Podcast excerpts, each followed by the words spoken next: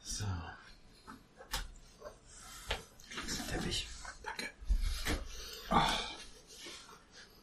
Ja, Daniel. Fangen wir an. Du altes Tapasbällchen. Nehmen wir schon auf. Wunderbar. Ja. Hi. Ich dachte, ich drücke einfach mal auf Aufnahme, wenn du dich Absolut. hier rein bewegst. Absolut in Ordnung. Na, Junge, wie ist die Lage? Gut, und selbst? Ja, doch, jetzt, jetzt besser. Wir haben ja gerade ein bisschen was gegessen noch vor der Aufnahme. Ja, Heute am Samstagabend. genau. Ganz entspannt. Nicht Samstagmorgen. Hey. Nein, das war uns zu stressig. Ja, definitiv. Jetzt trinken wir erst noch einen Schluck. Ähm, ja. M ja, Trinkspiel, wichtig, Ja. hoch die Tassen. M ja ist ganz M, offiziell ja. ein Trinkspiel, das müssen wir jetzt hier erwähnen. Immer wenn ich das sage, hoch die Tassen. Ähm, ich bin gespannt. ähm, ja. Kalt erwischt. ja, aber echt, damit habe ich jetzt echt nicht gerechnet. So, wir haben uns so ein paar Themen notiert, die ähm, ja doch im Moment ziemlich aktuell sind, würde ich mal meinen. Und zwar haben wir im Moment so eine kleine, ja, wie soll ich sagen, Virenpanik, Virenepidemie. Ja, gefolgt von Hamsterkäufen und was, was auch immer die Leute mit Hamstern wollen, ich weiß es Ja, nicht. keine Ahnung, oder was es für besondere Klopapier-Nudelrezepte gibt. Die Leute scheinen ja nur Klopapier und Nudeln zu hamstern Da und zu ich, bunkern. Da habe ich irgendwas gelesen. Wie war das? Wenn die Leute ihr Klopapier und ihre Nudeln gegessen haben, dann wälzen sie sich in Mehl. Ja, Ja. also es sind ja keine kompletten Mahlzeiten möglich mit dem, was die Leute hamstern. Wasser, warum, warum hamster ich Wasser? Nur weil auf der Flasche Wolwig draufsteht. Das ist eine gute Frage. Ja gut, ich sag mal, meine, viele ich- rechnen vielleicht damit, ob äh, Wasser verseucht werden könnte. Wasser wird abgestellt. Ja, normal kommt das Zeug aus dem Hahn. Ich kann mir das aufkochen. Das Leitungswasser ist ja bei uns das noch mit bestkontrollierteste Lebensmittel überhaupt. Ja, gerade bei uns hier im Siegerland ist das wirklich so. Richtig. Da weiß ich nicht, wenn da einer da seine fünf Pakete Wolwig, vielleicht, vielleicht, vielleicht ist es auch normal, dass er fünf Pakete Wolwig-Wasser braucht. Ist das ja normal für den. Also es gab mal eine Keine Zeit, Ahnung. bevor wir Aber- den Soda-Stream hatten. Ich mache jetzt hier keine Werbung. ähm, da hatten wir halt auch immer so vier, fünf Kisten Wasser geholt. Ja, die haben dann, Ja. keine Ahnung, eine Woche oder so gehalten. Dann war das auch in Ordnung.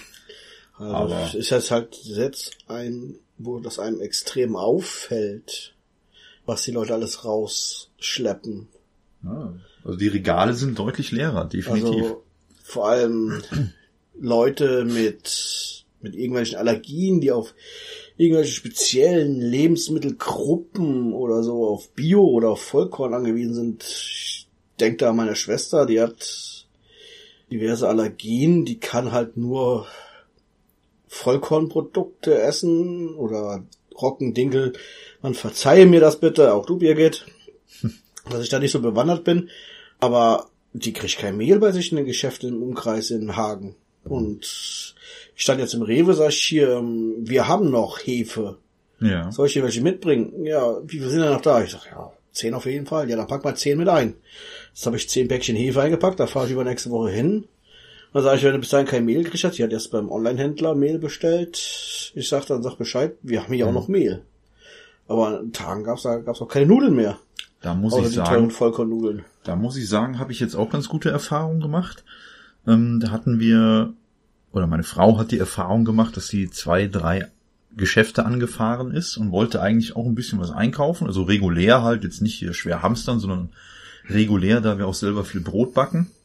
Ja, meine Schwester Und- backt auch Entschuldigung, dass ich unterbreche. Ja. Die kann halt auch nur Brot selber backen. Aufgrund Corona. nein. nein. Auf, aufgrund, aufgrund ihrer Allergien musste sich halt auch das Brot selber backen, weil dann weiß sie auch, was drin ist und was sie verträgt. Ja, richtig. Macht auf jeden Fall Sinn. Na gut, wir sind halt auf den Gedanken gekommen, weil immer kaufen und, und äh, ja, weiß ich nicht, musst halt wegen jedem Brot ins Geschäft rennen und machen ja. und tun. So kannst du dir selber backen, was du gern haben möchtest. Und klar, der Aspekt natürlich, du weißt, was drin ist. Perfekt. Ja. Ähm, und äh, ja, wie gesagt, da ist sie halt den Abend los und äh, war in zwei, drei Läden und hat kein Mehl mehr gefunden. Das Einzige, was wir dann gefunden, oder was sie gefunden hatte, das waren vier Kilo, lass mich nicht lügen, ich glaube Dinkelmehl. Ja. Mhm. So, und jetzt bin ich auch hergegangen und habe da einen Online-Anbieter, das, also ich habe quasi direkt bei einer Mühle bestellt. Ich glaube, nennt sich, ich kann das ja ruhig mal hier sagen, die Mehlkiste. Mhm. Nennen die sich, ich glaube, Mühle Kottmann heißen die in, äh, ja, also als Firmenname dann, als Firmenbezeichnung. Und äh, hatte da um die, glaube 40, doch 40 Kilo bestellt. Ne? Das war halt ein bisschen Roggenmehl und dann Weizenmehl. Das ist das natürlich nicht nur fürs Backen bei euch, oder? Du wirst auch sicherlich regelmäßig von deiner Frau damit eingerieben. Natürlich, klar, um die feuchten Stellen zu finden. Das kennt man. ah. Ja gut, jetzt haben wir so ein bisschen das, die Sache mit den Hamsterkäufen und Panik und so. Ich würde sagen, das, das stellen wir gleich nochmal ein bisschen hinten an. Ja. Weil das ist ja eigentlich gar nicht so lustig. Ja, wenn man jetzt überlegt, dass da ja, viel, viel Blödsinn auch im Moment passiert. Aber jetzt sollten wir vielleicht erstmal dazu kommen, warum gibt's überhaupt diese ja, ja, Panik? Ja? Was genau. ist jetzt überhaupt der Auslöser? Ähm, ja, dazu sollte man jetzt wissen, dass ja halt dieser sogenannte Coronavirus unterwegs ist. Und falls ihr noch nicht davon gehört habt oder davon noch nicht betroffen worden seid. Tja, wer weiß. Ich meine, soll es ja alles geben. Leute, die keine Zeitung, kein Fernsehen, aber dafür Podcast hören.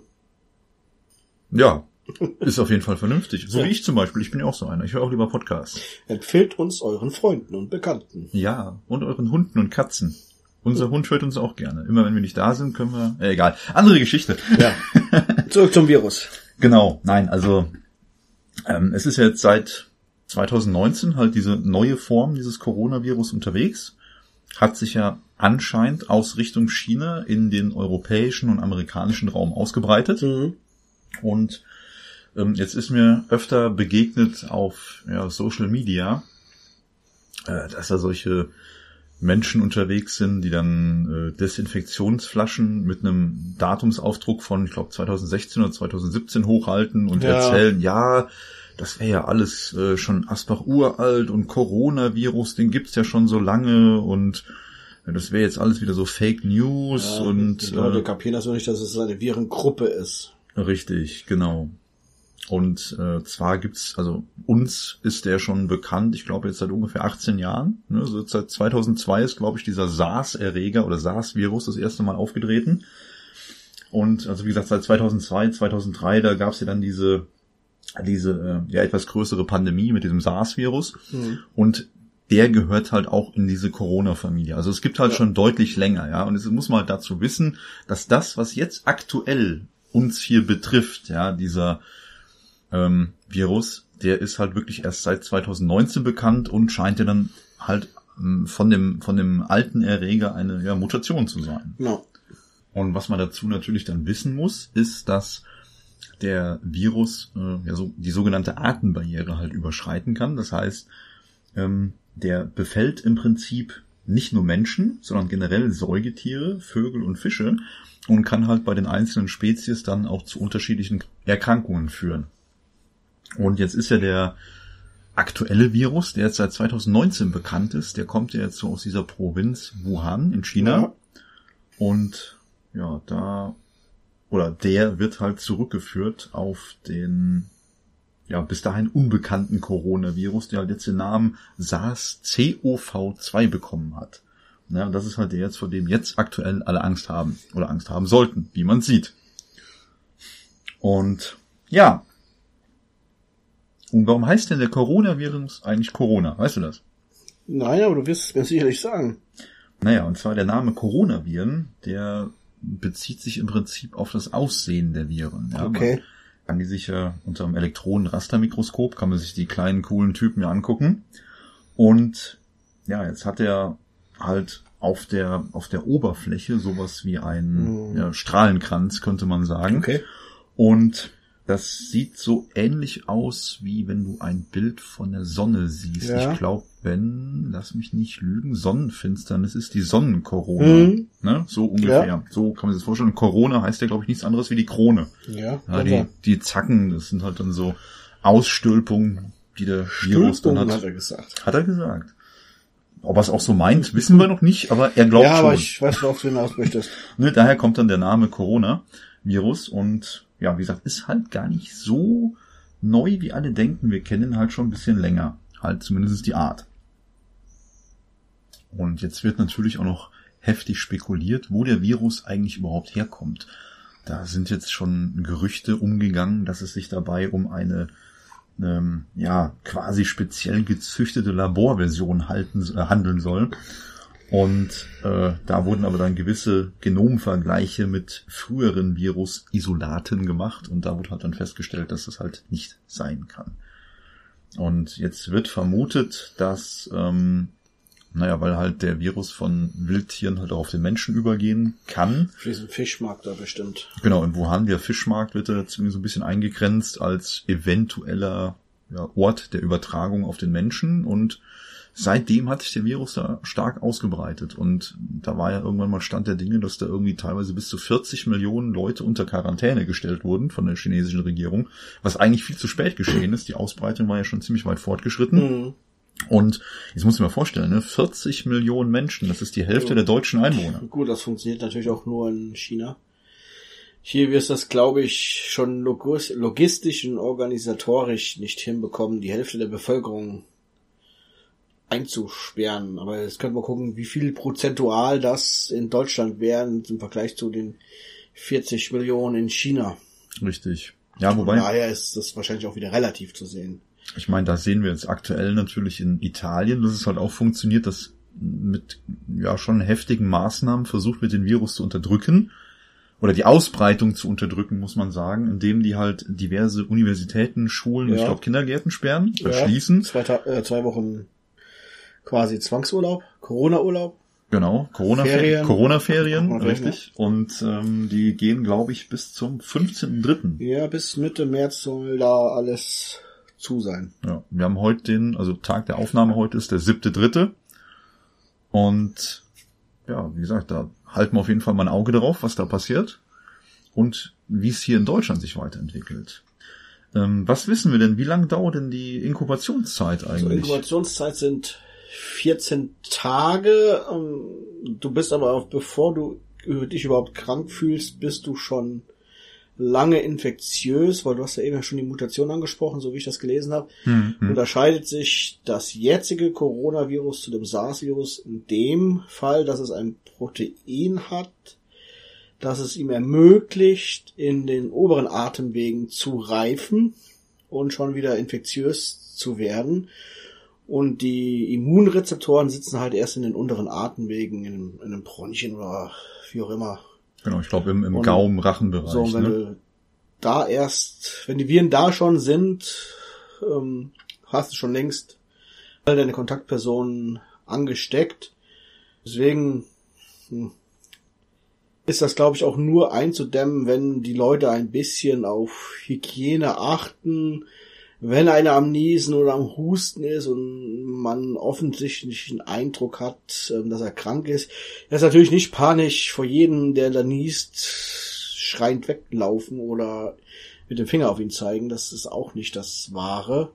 So ein bisschen mit Sinn und Verstand an die ganze Sache zu gehen. Vor allem das regelmäßige Händewaschen, auch in den Firmen, war ich am Arbeitsplatz, auch wenn ich aus eigener Erfahrung sprechen kann, nein, nicht bei mir. Ich wasche mir meine Hände nach jedem Toilettengang und benutze auch das Desinfektionsmittel. Aber auch bei mir am Arbeitsplatz gibt es Kollegen, die es mit der Händehygiene nach dem Toilettengang, sei es groß oder klein, nicht so genau nehmen bis gar nicht vorhanden. Ja, gut, ich glaube, so Da- Kollegen gibt's Da überall. gehen gerade mal vielleicht die Fingerspitzchen, wenn überhaupt, unter das Wasser, so ein Bruchteil von zwei Sekunden wird rausgegangen. Und Ich habe schon gesagt, normalerweise müsste man der Geschäftsleitung die Namen nennen, weil es ist ja auch eine Gefährdung von Geschäfts Geschäftsschädigen. Kannst du sagen, was wie es ist? Kann ja geschäftsschädigend sein, wenn ich jetzt, vor allem jetzt, in einem Zeitalter, wo Corona so hoch ansteckend ist, natürlich sind auch andere Infektionskrankheiten wie Magen-Darm-Grippe oder ähm, wie heißt diese diese Grippevirus da? Ähm, Noro, der Norovirus. Norovirus. Hm. Ähm, wenn man da schon sich nicht die Hände wäscht. Aber jetzt, wo dann wirklich eine Infektionskrankheit, die wirklich hoch ansteckend ist, wenn man dann immer noch nicht sich die Hände wäscht, das vorsätzlich, nicht ich hab's vergessen, ups, nein, vorsätzlich, dann müsste es eigentlich schon eine Ermahnung geben und dann eine Abmahnung. Weil es ist meines Erachtens schon geschäftsschädigend oder kann geschäftsschädigend sein. Und plötzlich da eine ganze Abteilung, äh, ganze Abteilung. Bei uns wären dann bestimmt locker zwei Abteilungen, die alle denselben Toilettentrakt benutzen, davon betroffen. Okay. Und bei kleinen Firmen, muss ich überlegen, bei kleinen Firmen ist das ja noch viel, viel krasser, ne? Da macht's auf jeden Fall schneller die Runde, ja. Da ist mal ratzfatz die ganze Firma lahmgelegt und der Chef geht unter Umständen pleite, weil er die Aufträge nicht halten kann.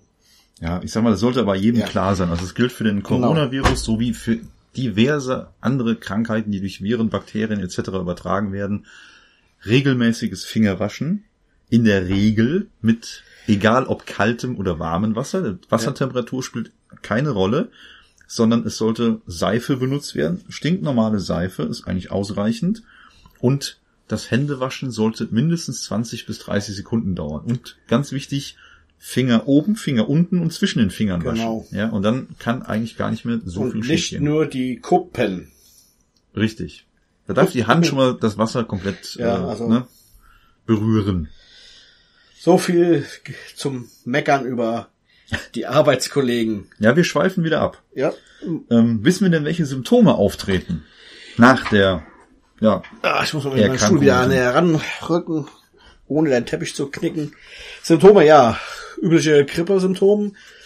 Halsschmerzen, Fieber, trockener Husten. Einige haben, sollen Durchfall haben. Es wird immer nur von den Symptomen geredet. Das heißt aber nicht, wird nicht gesagt. Ein Symptom, zwei von drei, drei von vier, alle vier. Das ist die Frage. Unwohlsein, hohes Fieber. Gut, bei hohem Fieber, ja, da würde ich dann schon sagen, hm, ich rufe mal den Hausarzt an. ganz wichtig, Hausarzt soll auch Anrufen. angerufen werden Genau. und nicht einfach auf der Matte stehen, halt um weitere Ansteckungen zu vermeiden. Richtig? Dann haben wir ähm, das äh, Robert Koch Institut, abgekürzt RKI, ne, Robert Ja. Koch Institut, sagt auch, ähm, dass halt die Verläufe von den oder bei, bei, bei ja. genau bei den Patienten unterschiedlich verlaufen. Die einen haben halt wirklich nur Kratzen im Hals, bisschen Husten, die anderen haben dann wirklich bis hin zu einer Lungenentzündung und äh, ja Ich schon Atemprobleme haben die halt einiges Ich aufzuweisen. glaube, die Dunkelziffer an den Infektionen, die ist auch relativ hoch, eben wie du schon sagst. Bei den milden Verläufen, wenn einer nur einen Kratzen im Hals hat, vielleicht dadurch schon infektiös ist, keine Ahnung, und sich nicht testen lässt, der fließt in keine Statistik mit ein. Richtig. sondern nur wirklich die Extremfälle, die dann wirklich Fieber und Gliederschmerzen, Husten ausbilden, die werden ja statistisch gesehen erfasst. Von daher könnte der Virus schon weitaus mehr verbreitet sein, ohne jetzt Panik machen zu wollen, als bekannt ist. Ja, richtig. Formal, wir ja vorhin schon gesagt haben, die Ansteckung ist halt schon dann möglich, oder dass ich andere anstecken kann, ist ja schon dann möglich, wenn ich selber noch keine wirklichen Symptome zeige. Genau. Ähm, dann wissen wir noch, was ich da noch ganz interessant finde, ist, äh, wenn ein Mensch jetzt den Virus gehabt hat, also quasi die Symptome gezeigt hat und es wurde positiv auf diesen neuartigen Coronavirus getestet, ähm, dann sagt der Virologe Uwe Gerd Liebert, sagt dann, äh, dass es möglich ist, dass man im Moment immun ist, aber dieser Immunschutz soll wohl nicht lange anhalten. So, also er schätzt auf circa zwei, drei Monate und danach ist sogar eine erneute Ansteckung mit dem üblichen Krankheitsverlauf wieder möglich. Ja, das finde ich schon ziemlich krass. Also Ja, bis dahin, also jetzt ist ja momentan der Plan der Experten, Zeit zu gewinnen. Damit man sich in die wärmeren trockeneren und mit mehr Sonnenaktivität ähm, äh, ja, reichen Monate retten. Retten kann in Anführungszeichen. Genau. Einfach dadurch, dass der Virus dann einfach ähm, sehr viel leichter zu bekämpfen ist durch die trockene, warme Luft. UV-Licht, was den Virus zerstört. Genau, dass er nicht lange auf Oberflächen haftet, Genau. weil da ist jetzt wohl aktueller Stand der Dinge. Was getestet wurde, dass der Virus wohl auf Oberflächen ähm, ja circa neun Tage überleben soll. Das ist so Ja. mein Stand der Dinge jetzt. Ich weiß nicht, ob das noch aktuell ist, aber neun Tage soll wohl getestet worden sein. Und jetzt er unterbreche ich dich. Ja, bitte.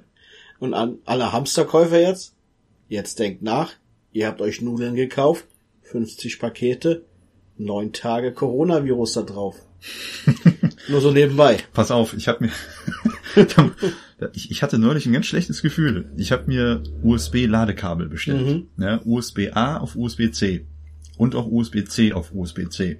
Für halt hier diverse Kabel und, und neue Handys und Smartphone, äh, Handys und Smartphones, genau, Ja. guten Tag, Daniel. Handys und Tablets. Und dann packst du diesen kleinen Karton aus, den dir dein Lieblings-Online-Anbieter geschickt hat. Ich musste so lachen. So ein kleiner weißer Karton mit, ich glaube, was waren da drinne? Zwei oder? Ja, ich habe einen, einen Karton bestellt mit zwei Kabeln und einen Karton mit so mit einem Fünfer-Set-Kabel.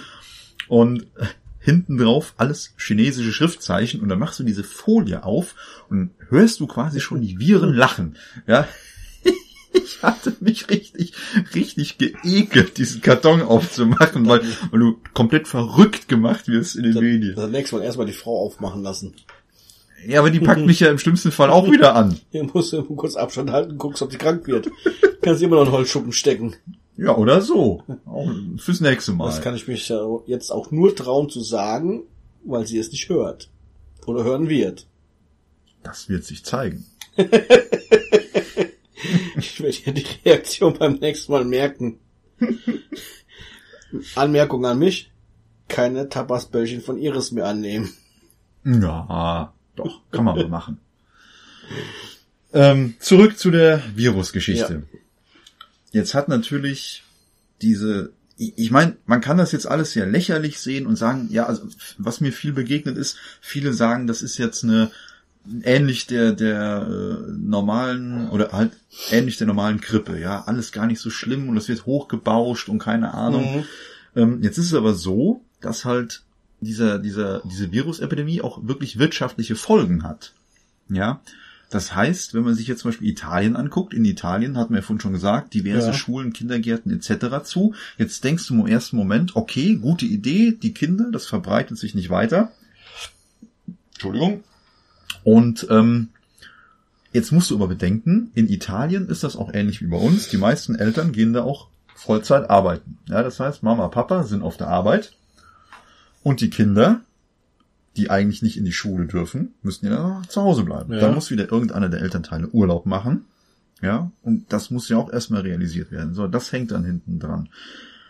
Dann ähm, hat man das Problem, das, was wir gerade hier in Deutschland sehen, wenn jetzt zum Beispiel gesagt wird, also was wir bis jetzt wissen, Stand der Dinge ist, es breitet sich immer mehr aus, aktuell. Ich glaube, wir sind jetzt mittlerweile bei ungefähr 600 Infizierten in Deutschland, was jetzt natürlich auf 80 Millionen oder etwas über 80 Millionen Einwohner gar nicht so viel ist. Aber Fakt ist, es geht im Moment rum, es wird mehr und jetzt kann es dazu führen, dass auch hier in Deutschland Firmen geschlossen werden. So, jetzt haben wir mit Produktionsausfällen zu rechnen, ja. Das heißt, es könnte im Prinzip die gesamte Konjunktur in Deutschland bremsen, je nachdem, was alles geschlossen und zugemacht werden müsste. Und das führte dann letztendlich zu einer vorübergehenden Rezession. Ja, Ne, das darf man halt echt nicht außer Acht das lassen. ist möglich. Auch kleine Firmen, die wirklich kaputt gehen da dran an dem Virus. Ja. Weil einfach die Mitarbeiter krank sind. Und der Chef muss ja auch nicht mal krank sein, aber kann halt seine Aufträge nicht erfüllen, kriegt keinen Ersatz, nichts und muss halt auch sein Geschäft aufgeben dann. Du musst dir vorstellen, du hast einen kleinen Betrieb mit, was weiß ich, 20 Mann, ja. So, und du musst jetzt deinen Laden halt wegen der Geschichte für zwei Wochen zumachen oder drei. Ja. So, und dann, was machst du denn? So, jetzt ist das so, ich glaube, wenn der, derjenige, der infiziert ist, der bekommt ja theoretisch, wenn er krankgeschrieben ist, ganz normal, was er Ja. dann wäre, bekäme er weiterhin trotzdem Lohnfortzahlung für sechs Wochen. Also es fällt Genau. halt die normale Krankenregelung, das muss der Chef bezahlen und ab der sechsten Woche übernimmt er im Prinzip die Krankenkasse. wer finanziert denn jetzt überhaupt den Ausfall? Weil eine Versicherung macht das zum Beispiel nicht. Richtig. Ich habe gehört, wenn der Verdacht besteht, kriegst und du musst 14 Tage in Quarantäne, ohne dass du wirklich krank bist, kriegst du deinen Lohn weiter von deinem Chef, quasi wie bei der Krankenvorzahlung. Mhm. Aber der kriegt das aus öffentlichen Mitteln dann zurückerstattet. Komplett? Ich glaube teilweise, ne? Ne, ich glaube komplett. Komplett sogar. Aber wenn jetzt wirklich seine 20 Mitarbeiter wirklich krank sind und krank gemeldet sind, dann muss er für 20 Mitarbeiter den Lohn fortzahlen. Mhm. Und da weiß ich nicht, ob er es dann auch aus öffentlichen Mitteln ersetzt bekommt.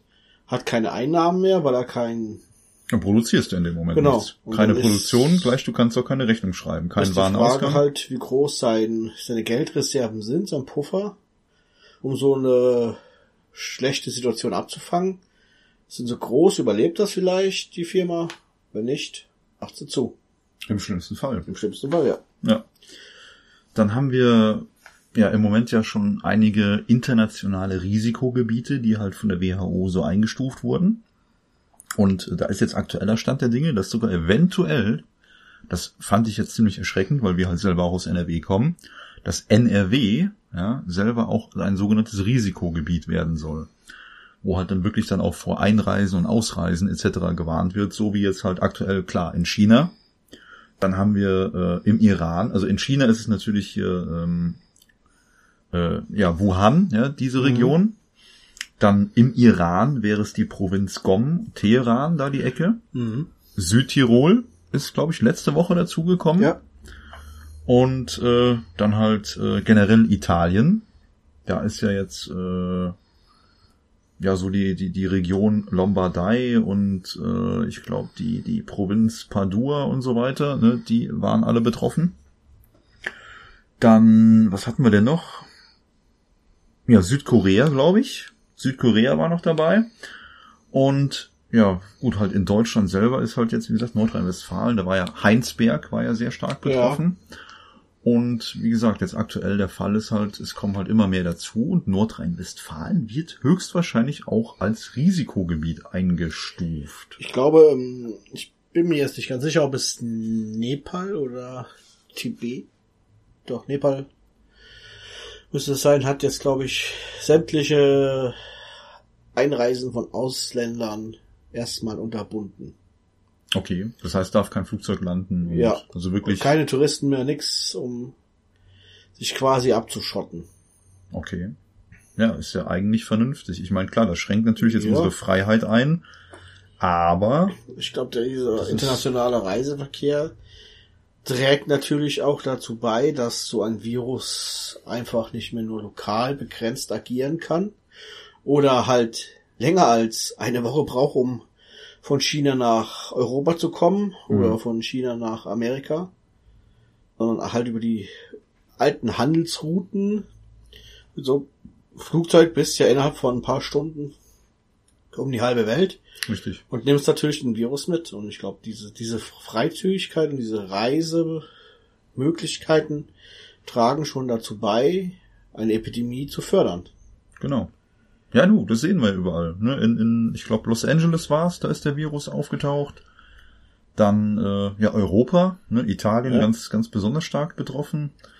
Und ja, es breitet sich jetzt immer weiter aus. Und, und der Witz ist auch, es wurde jetzt hier regional bei uns gesagt, dass äh, das nicht mal wirklich von außerhalb jetzt weiterkommen muss, also jetzt von weiter, also von, von Einreisenden, die von weiter herkommen, sondern es verteilt sich halt jetzt wirklich hier unter den Menschen, die halt schon infiziert sind oder es vielleicht noch gar nicht wissen, dass sie infiziert sind. Ja, ne? genau, das ist ja natürlich das Problem. Und da dem jetzt auf die Schliche zu kommen.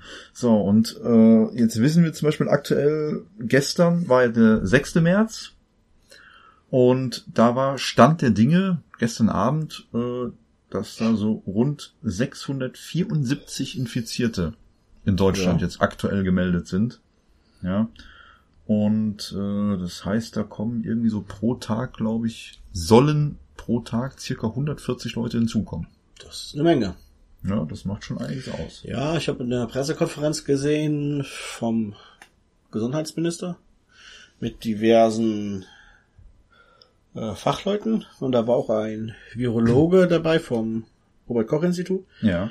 und der hat gesagt, die R0-Zahl von Coronavirus, und das hat, ist wahrscheinlich, ist die Ansteckungszahl, wie infektiös ist so ein Virus, ist momentan bei dem Coronavirus ähm, drei. Das Okay. heißt, ein Infizierter steckt drei weitere an. Im Vergleich dazu Ma, äh, Mars, äh, Masern. Masern, ja. Masern haben eine R0-Zahl von 18. okay. Einer steckt 18 weitere an und äh, liegt halt einfach daran, weil wenn der Infizierte von den Masern den Raum verlassen hat, versucht leise zu machen und es plätschert trotzdem.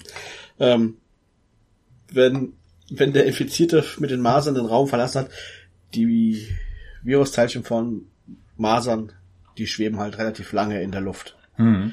von Corona, die sinken ja nach ein, zwei Meter, sind die ja schon am Absinken wieder und schweben halt nicht so in der Luft. So ist die, halt die R0-Zahl von Corona 3. Mhm. Also muss halt versucht werden, auf 1 zu kommen. Dann stagniert es. Oder halt am besten auf unter 1, 0. Mhm. Dann wäre die Infektionswelle rückläufig. Ja, da müssen wir gucken. Im Moment wird ja alles dafür getan, dass hier in Deutschland diverse äh, Großveranstaltungen abgesagt werden. Macht meiner Meinung nach auch Sinn. Ja, ist definitiv sinnvoll. Ich meine, klar, jetzt alle Schulen zumachen, das, wie ich ja gerade schon mit dem Italien-Beispiel sagte, das ist halt gar nicht so einfach. Weil wenn du jetzt hergehst und sagst so, hier, keine Ahnung, fangen wir mal nur mit Nordrhein-Westfalen an. Wir würden jetzt hier alle Schulen zumachen. Ja, was machen wir mit den ganzen Kindern? So, die dürfen nicht in, in die Schule, nicht in irgendeine externe Betreuung, wie auch Ja. immer. Ähm, die müssten halt dann irgendwie zu Hause bleiben. So, wer von den Eltern, so, ich meine, okay, der eine oder andere kann vielleicht Homeoffice machen, der könnte Ja. dann zu Hause bei den Kindern bleiben. Und das würde irgendwie funktionieren. Aber es, es haben halt nicht alle Eltern einen Bürojob. Die einen fahren LKW, die anderen fahren Taxi, die anderen gehen Ja. äh, äh, sonst wo im Geschäft arbeiten. Die können halt nicht einfach zu Hause bleiben. Die müssen halt bei ihren Kindern dann bleiben. So, was ist dann mit der Arbeitsstelle? Ja, Genau. Man könnte sich jetzt äh, halt dann Urlaub nehmen und machen und tun und das wirft aber alles durcheinander und es wird halt nicht wirklich funktionieren. Und da sagt ja auch unser Gesundheitsminister, dass das halt so nicht wirklich sinnvoll ist. Da bin ich auch so einigermaßen bei ihm und äh, vertrete das auch so ein bisschen, dass das halt keinen Sinn macht. Aber die Frage ist halt, wird es Sinn machen, wenn die Anzahl der Infizierten jetzt wirklich tagtäglich um 140 Leute steigt und es immer und immer mehr werden, dann müssen wir handeln und reagieren. Also so, so, so eine Art hier äh, Systemfreeze, sag ich Mhm. mal, ja. Dass man jetzt einfach mal sagt, so die Wirtschaft, äh, wir stoppen jetzt einfach mal alles für zwei Wochen. Jeder bleibt mal schön brav zu Hause, da wo es möglich ist. Ja. Und wir, wir verhindern eine weitere Ausbreitung. Aber das ist halt wirklich nicht einfach. Ja, ich habe auch schon mit Gedanken gespielt, von zu Hause zu arbeiten, aber momentan habe ich noch nicht ähm, mit meinem Chef darüber gesprochen, auch wenn es für mich möglich wäre. Darf ich kurz unterbrechen? Ja. Das war, das war ja, glaube ich, auch Thema bei euch in der Firma, dass ihr von der äh, Heeresleitung quasi ja, informiert also wurdet über CEO, den. CEO hat ein Rundschreiben auch gegeben, auch wenn momentane Regelungen, betriebswirtschaftliche Regelungen zum mobilen Arbeiten fehlen, ist es doch jetzt in der Situation möglich, in unserer Führungskraft bei denen, wo es arbeitstechnisch möglich ist, ein Homeoffice zu vereinbaren. Ja, finde ich auf jeden Fall seitens eurer Firma ziemlich gut, dass die euch das schon mal als Option einräumen. Und ich meine mich dunkel daran erinnern zu können, dass die auch sowas reingeschrieben hatten, wie du hast mir so einen kleinen Ausschnitt davon gezeigt. Ja, also keine Meetings mehr, sondern halt, Genau. man sollte Telefon- oder Videokonferenzen bevorzugen. Genau, durchaus sinnvoll. Ja.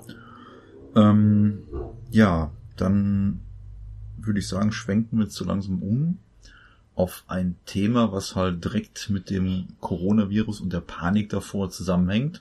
Und zwar, ist Hamstern sinnvoll? Ja, das ist die Frage, ne? Wo fängt überhaupt Hamstern an? Ich habe gesehen, du hast sechs Packungen Klopapier. 20 Tüten Milch. Ist das für eine vierköpfige Familie, ist das normal oder ist das schon Hamstern? Ich weiß es nicht. Ja, Hamstern, also Ja, wo fängt Hamstern an? ich sag mal, der eine oder andere, der mich kennt, der weiß, dass wir in der Regel, wenn wir einkaufen, dann meistens größere Mengen, weil wir fahren nicht so gerne einkaufen und gehen dann lieber einmal und holen halt viel. Also für uns ist das gar nicht so ungewöhnlich. Ich meine, du hast halt jetzt unser Vorratsräumchen Ja. gesehen und ich für den einen mag das viel sein, für mich ist das halt eher Normalzustand. Deswegen Und- ja die Frage, wo fängt halt Hamstern an, ne? Ich Richtig. glaube, Hamstern Also tut nicht der Einz Einzelne, sondern Hamstern tut dann, wenn die Gruppe in der Gesellschaft. Viele. ja, das, Wenn das die Regale plötzlich wirklich ungewöhnlicherweise leer gekauft werden von Leuten, die vielleicht vor, sonst keinen Vorrat haben oder Hm. die sonst täglich einkaufen gehen. Ja, und die Frage ist halt immer, was wird gehamstert? Also Toilettenpapier würde ich jetzt gar nicht mal als so wichtig erachten. Ja. Da gibt's eigentlich wichtigere Sachen. Wie, wie halt, wie wir vorhin das Thema schon mal hatten mit dem Ja, Mehl. Ja, genau. Also mir wäre jetzt Mehl zum Beispiel wichtiger wie Toilettenpapier, weil Toilettenpapier schmeckt nicht. nicht, dass ich schon mal probiert hätte, aber das ist jetzt so, ne, habe ich mir halt das war gedacht. jetzt ein Outing. Daniel isst Toilettenpapier. Yam, yam. Nein. ähm, Ja. Also Du- ist halt die Frage, ne? genau, und ähm, da war irgendwas mit Ja, im DM, glaube ich. Genau, im sagtest du, ne? DM. Keine Ja, Werbung. war, ähm, ja, das ist ja halt halt ja spezifisch. Wahrscheinlich werden das andere für ähm, Geschäftsleiter, Firmeninhaber, wie auch immer du die nennst da, ähm, die gleiche Entscheidung getroffen haben. Also in diesem Fall speziell DM hat die Anweisung rausgegeben, Hygieneartikel und Desinfektionsmittel nur noch zwei pro Kunde, also in haushaltsüblichen Mengen herauszugeben.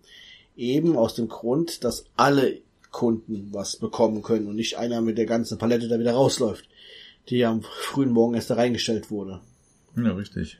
So, so war, ist die Anweisung an die ganzen Mitarbeiter von DM wohl rausgegangen worden, gemäß der irgendeiner Tageszeitschrift, die ich jetzt nicht nennen möchte. Hm. Und ja, macht auch Sinn. Also wer, wer schleppt schon an einem Tag da zehn Packungen Klopapier raus, wenn er sch- schon fünf zu Hause hat? Ja, aber also ich, ich, ich würde, ich, 20 Packungen Nudeln.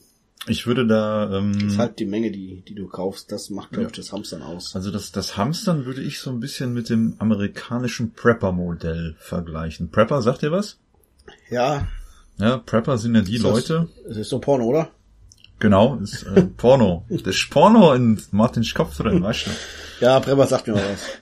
Nein, Prepper, das sind, kurz zur Erklärung, das sind halt die Leute, die, ähm, ja, Prepper präparieren, wie soll man sagen, die, Die sich halt auf den Weltuntergang. auf den, auf den Worst Case vorbereiten. Ja, ich sag mal, das sind halt wirklich so teilweise Verrückte, die sich hinterm Haus einen Luftschutzbunker und drei Meter tief unter die Erde bauen lassen und da Ja. wirklich alles bevorraten, um die nächsten Jahre zu überleben nach einem eventuellen Atomschlag. Ja, das wäre Ja, zum Beispiel ein Prepper. oder Zusammenbrechen der Börse. Ja, genau. Also die wirklich versuchen, sich auf alle Eventualitäten vorzubereiten. Und äh, ja, halt dieses Preppen, das ist für mich Hamstern, ja, die Dann- wirklich alles in rauen Mengen bunkern und machen. Also im wahrsten Sinne des Wortes bunkern, Dann bin ich auch ein Prepper. weil, weil ich in ein Mehrfamilienhaus gezogen bin. Das heißt, im Worst Case überfalle ich die Nachbarn und sammle da diese Nahrungsmittel auf. ja, ich sag mal, es gibt natürlich verschiedene Modelle. Es gibt einmal die Prepper, die sich äh, halt alles schön hinlegen und machen und tun, und dann gibt es auch die Plünderer. Das wäre dann dein Part. Okay, kann man so machen. Ich bin Modellplünderer. Ja, muss, jeder findet äh, nach der Krise seinen Weg oder in der Krise, wie auch immer. Ja, ich, ich Ich komme von mir zu dir. Ja, darf sich in meinem Mehl wälzen, um die feuchten Stellen zu finden. Der Hund, der Ah. beißt mich nicht, der freut sich, wenn er mich sieht. Das ändern wir dann. Der wird dann auch ausgehungert sein und der sieht dann hier unser Tapas-Bällchen, die Ja, das ist, Einfahrt. das ist kein Problem. Ich bring schon was mit von den Nachbarn. ja, aber wie Ja, gesagt, aber- wo, wo, wo fängt Hamster Genau, das an? ist halt die Frage, ne? Wo fängt Hamstern an und wo hört die normale Bevorratung auf? Ja, ich würde jetzt mal sagen, für mich sind so, was weiß ich, fünf bis sieben Packungen Toilettenpapier normal, weil wir das dann irgendwie alle drei Monate mal kaufen. Ja, Ja, ist ja okay. Man kann ja auch da ähm, auch vielleicht Angebote abfangen. ja sowas zum Beispiel. die genau. nutzen, aber es halt, Hamstern ist halt wirklich dann, wenn der Normalbürger, der normalerweise nicht bevorratet in den Mengen, zu Mengen greift, die unnormal sind. Richtig. Origin will dir irgendwas sagen. Ja, das poppt die ganze Zeit auf. Das ist nicht wichtig. Klicken wir weg. Ja.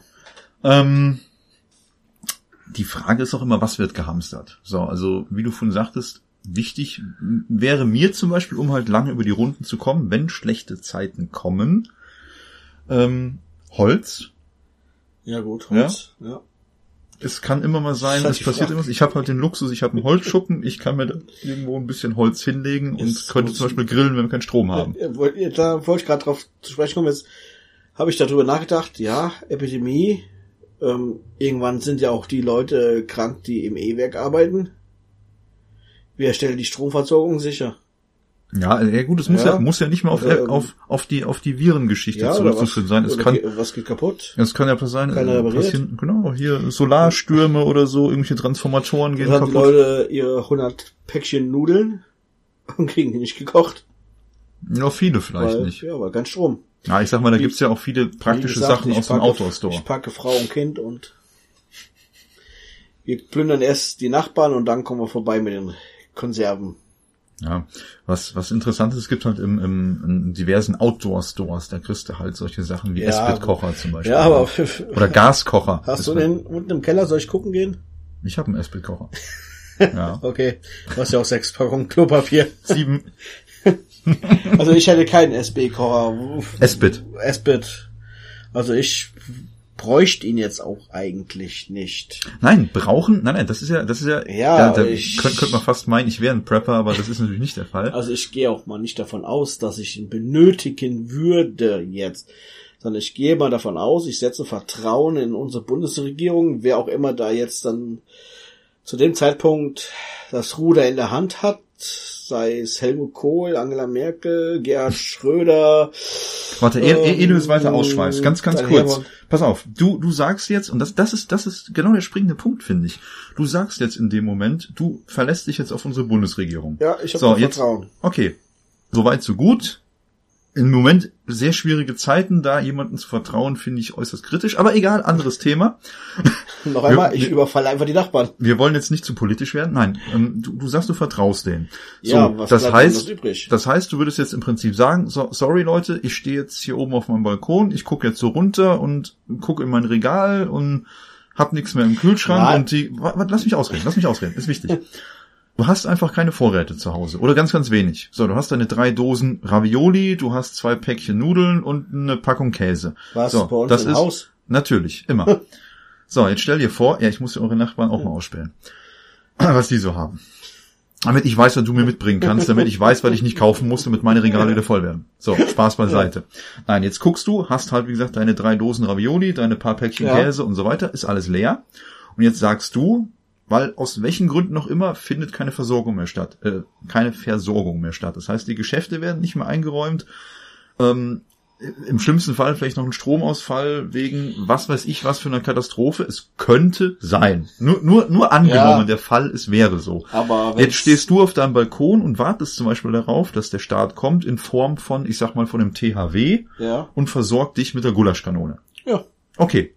Gut. So, jetzt sagt aber unser Grundgesetz, dass wir einen gewissen Vorrat haben. Ja. Richtig, dass du zumindest mal irgendwie eine gewisse Krisenzeit von ein paar Tagen selber ja dich ja, aushalten hab, kannst. Für ein paar Tage habe ich auch schon Lebensmittel vorhanden. Ja. Aber wenn wirklich eine dermaßen Katastrophe kommt, dass keine Geschäfte mehr beliefert werden und dass die Regierung mit dem THW ausrücken muss, dann reichen auch nicht die, ich glaube, zehn Tage oder 14 Tage sind gefordert. Der Staat selber hat ja auch einen gewissen Vorrat. Es nagelt mich nicht fest. Ich weiß leider gerade nicht, wo das ist. Es gibt auf jeden Fall sowas wie ein Zentrallager, wo Lebensmittel, glaube ich, staatlich von staatlicher Seite aus gehortet werden. Warum lachst du jetzt? Was ist los? ich, ich, ich überlege jetzt schon, wo das ist, Ach so. dahin zu ziehen. Nein, ja. Spaß beiseite, aber ähm, wenn wirklich dann so extrem ist, dass das, dass die, dass die regierende Macht ausrücken muss, um Lebensmittel zu verteilen, dann haben wir, ist die Frage, wenn so eine Katastrophe da ist, haben wir dann überhaupt noch eine Regierung, die da Lebensmittel verteilen kann? Ja gut, wir gehen jetzt nicht von einer politischen Katastrophe Nein. aus, sondern wir gehen ja, ja davon aus, dass vielleicht Vulkanausbruch, es, es braucht ja, es muss ja nicht deutschlandweit. Ja, genau. Vielleicht, vielleicht, äh, was weiß ich, die Leute, die in der Eifel wohnen, als Beispiel, da geht jetzt doch mal ein Vulkan hoch und relativ regional äh, passierte irgendwas. Ja. ja. So auf dem Umkreis von, keine Ahnung, 120 Kilometern. Glaube, wenn das wirklich so weit ist, dass du mehr als 14 Tage brauchst, dann ist die Kacke schon echt am Dampfen. Im wahrsten Sinne dann, ja. Ja. Wahrscheinlich. Deswegen, und so wie die Leute momentan abgehen, decken die sich für mehr als 14 Tage ein. Ja, weißt du, was das Lustige ist? Die meisten Leute, und da- das, das fand ich ganz erschreckend. So, ich wäre jetzt so ein Mensch, ich würde mir kaufen, wie du gerade sagtest, Nudeln, Ja. Reis, ein Esbit-Kocher. Ich habe gern Holz, damit ich mein Zeug auch kochen kann, wenn was ist, im schlimmsten Fall. Ähm, essenstechnisch Konserven. Ähm, da, da führe ich immer ganz gerne an, so Computerspiele wie Daisy. Daisy, sagt dir was? Das ist Ja. so ein Überleben, Stra Überlebensstrategiespiel. Ähm, und Wo da gehst du los. Plünderer gibt. Genau, ja, im Prinzip besteht ja das ganze Spiel daraus, dass du versuchst, in einer ja, feindlichen Welt zu überleben und plünderst, also du suchst Ja. quasi das sogenannte Loot, nennt man das in solchen Spielen. Ähm, und das findest du meistens in Form von Konserven, zum Beispiel eine Dose Pfirsiche, eine Dose Thunfisch, äh, Dose Mais, etc. Und ja, und äh, da finde ich, das vergessen viele Leute, sich solche Sachen halt auf Vorrat auch hinzustellen. Ja, Ja, ein paar Dosen Pfirsiche. Ähm, und da, da geht im Moment der Trend dazu und das finde ich sehr erschreckend. Und da werde ich auch gleich noch was zu sagen, weil das kotzt mich so ein bisschen an. Es gehen Leute mit Plastikbechern, Tupperdosen, wie auch immer, ins Krankenhaus und klauen, halt dich fest, Desinfektionsmittel. Ja, Aber warum füllen die das in der Tupperdose ab? ja, oder klauen teilweise auch die ganzen Spender. Ja, ich wollte gerade sagen, wenn Ja. dann, wenn dann würde ich die Flasche aus dem Spender klauen, aber da nicht da stehen und pumpen, um mir meine Tupperware-Dose voll zu bekommen. Wie doof sind die Leute eigentlich? Ja, ist alles schon vorgekommen. So, jetzt das, das Schlimme daran ist, ähm, wie wir vorhin schon sagen, gesagt so, haben, Warte, ja, ich, ich unterbreche dich gerade mal kurz einen Gedanken. Ich wollte gerade sagen, weil du sagtest Tupperdose, da muss ich jetzt echt, er, erster Gedanke, du sagst jetzt, die gehen da hin und klauen Lebensmittel oder so. nein, nein, nein, Leid, leider nicht. Ja, so vom Mittag, Mittagstisch was runtergeholt. Nee, nee. Die Ja. gehen los und holen sich jetzt äh, dieses, dieses also Handdesinfektion. Ja, macht, macht einfach keinen Sinn. So, und dann sind die anscheinend auch schon teilweise eingebrochen in die Krankenhäuser und haben sich halt auch Mundschutz etc. geholt, Gummihandschuhe, also diese Einmalhandschuhe. Ja, Und die haben halt nicht ka- kapiert, dass diese, dieser Mundschutz einfach nicht gegen Viren ist, sondern einfach nur gegen die Bakterien, die du aus, die der Infizierte ausatmet, nicht die du einatmest. Richtig. Und da ist auch wieder der springende Punkt, dass da viele nicht verstanden haben, dass im Prinzip normale Handhygiene, sprich hier 30 Ja, Sekunden lang Hände waschen unter bisschen Wasser Abstand mit Seife. von krank wirkenden, Ja. nicht den umarmen und Körperflüssigkeiten austauschen bei der Begrüßung. Ja, und guck mal, da haben wir wieder so ein wirtschaftliches Ding. Ja, was hat das für wirtschaftliche Folgen? Ähm, jetzt ist es aktuell so, dass ich glaube auf der äh, eBay, doch auf eBay meine ich wäre es gewesen, dass die jetzt im Moment keine oder dass du generell keine Desinfektionsmittel verkaufen darfst. Oder wenn, glaube ich, nur in geringen Mengen. Aber ich glaube, im aktuell ist Verbot, weil die haben ja Okay. teilweise da Sachen hochgeladen Ja, zu klar. horrenden Preisen, um jetzt ja. ne, Geld rauszuschlagen aus Sachen, die angeblich benötigt werden. Macht Ja. überhaupt keinen Sinn. Tausche meine Desinfektionsmittel gegen deinen Galaxy S10. Ja, zum Beispiel. Genau. Ja. Ja, das ist halt, Tausche, tausche Mundschutz gegen PlayStation 4. ja, kann man so machen. Habe PlayStation 4, brauche Mundschutz. Ja, definitiv. Und, ne, wie gesagt, da haben jetzt halt schon etliche Razzien sogar stattgefunden, halt wegen dieser Ja, ja. Coronavirus-Geschäftemacherei. Viele und Krankenhäuser vermuten ja auch, dass die eigenen Mitarbeiter da sich die Taschen voll machen. ja, das kann Dass natürlich das auch nicht sein. unbedingt wirklich Patienten sind oder Besucher. Zum großen Teil wa- wahrscheinlich auch, aber auch natürlich, wer sitzt direkt an der Quelle, ne? Bei dem, wem fällt es am wenigsten auf, wenn er sich da mal eben im Lagerraum, ich will erst nicht die ganzen Krankenschwestern und Ärzte verteufeln. Ähm, vielleicht wäre ich nicht anders, wenn ich jetzt da direkt an der Quelle säß. Er reitet sich gerade rein. ja, wie gesagt, da, da wollen wir ja niemandem was unterstellen. Ja, genau, Nur- es ist aber halt das, was die Tagespresse ähm, so von sich gibt, dass es einfach die Vermutung der Krankenhäuser ist, die wir weder unterstützen wollen, noch ähm, können wir es dementieren. Es steht halt einfach im Raum, die Vermutung der Krankenhäuser. Ja, richtig. Ja, gut, und tja, wie gesagt, warum Hamstern? Oder generell, warum die Menschen auf einmal so panisch und ja, fast schon verrückt und hysterisch sind. Das ist eine richtige Hysterie, weil sie halt äh, ständig in der ja, Presse oder Social Media, wie auch immer, vor sogenannten Horrorszenarien gewarnt werden. Was ist los? Du verziehst gerade das Gesicht. Sie gestoßen. Er hat sich in C gestoßen. Okay, zum Glück. Ja, äh, Kein Coronavirus. Alles Nein. gut, wir entspannen uns. Ja, es war nur der es C. ist halt einfach die, die Öffentlichkeit, die Medien, die das Ganze auch so ein bisschen anheizen, dann auch viele, sag mal, Fake News. Ja. Die einfach ihre Runde machen, wo irgendwelche Behauptungen aufgestellt werden. Genau wie du schon anfangs sagtest, hier mit, da werden Bilder von Desinfektionsflaschen von 2016 gezeigt und dann wird einfach behauptet, ähm, das ist alles von der Regierung gemacht, die wollen einfach oder Weltverschwörung, die die Bevölkerung des Planeten soll dadurch etwas reduziert werden, weil so viele daran sterben und Richtig, ja. das ist halt alles Fake News und Flat Earthers und das fliegende Spaghetti Monster. Ich kann überall was eine Verschwörung sehen, wenn ich das möchte. Ja, ist richtig. So, und da muss man einfach mal ein bisschen mit Verstand dran gehen, vielleicht nicht alles glauben, was man sofort liest oder hört. Uns könnt ihr glauben. ähm, Wir, ja, sind, wir es- sind sehr vertrauenswürdig. genau, wenn ihr unsere Gesichter sehen würdet, könnt ihr auf der So, wir sind raus. Ciao. könnt ihr auf der Homepage sehen. Ähm, ja, also ich finde es erschreckend, wie viel Fake News äh, nicht nur in den anderen Bereichen, sondern auch hier jetzt wieder unterwegs sind, womit einfach einfach Stimmung gemacht. Auch der Virus wird auch genutzt, um Stimmung zu machen.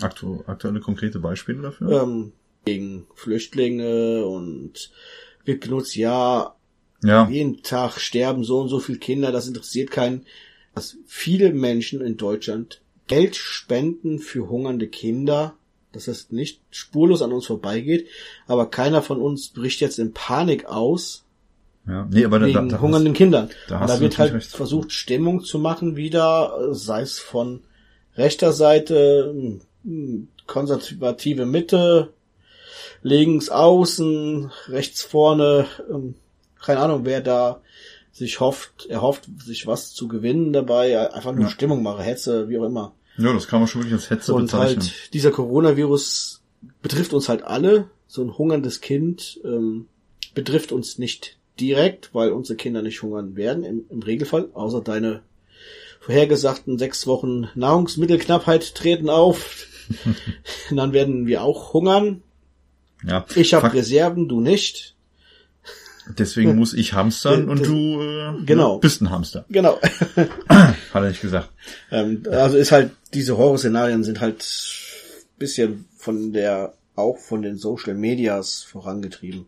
Ja, und äh, die Sache mit der Hetze, das ist ja auch, äh, es nützt halt nichts. Das verstehen wenige, dass es Ja. nichts nützt, jetzt die Grenzen dicht zu machen.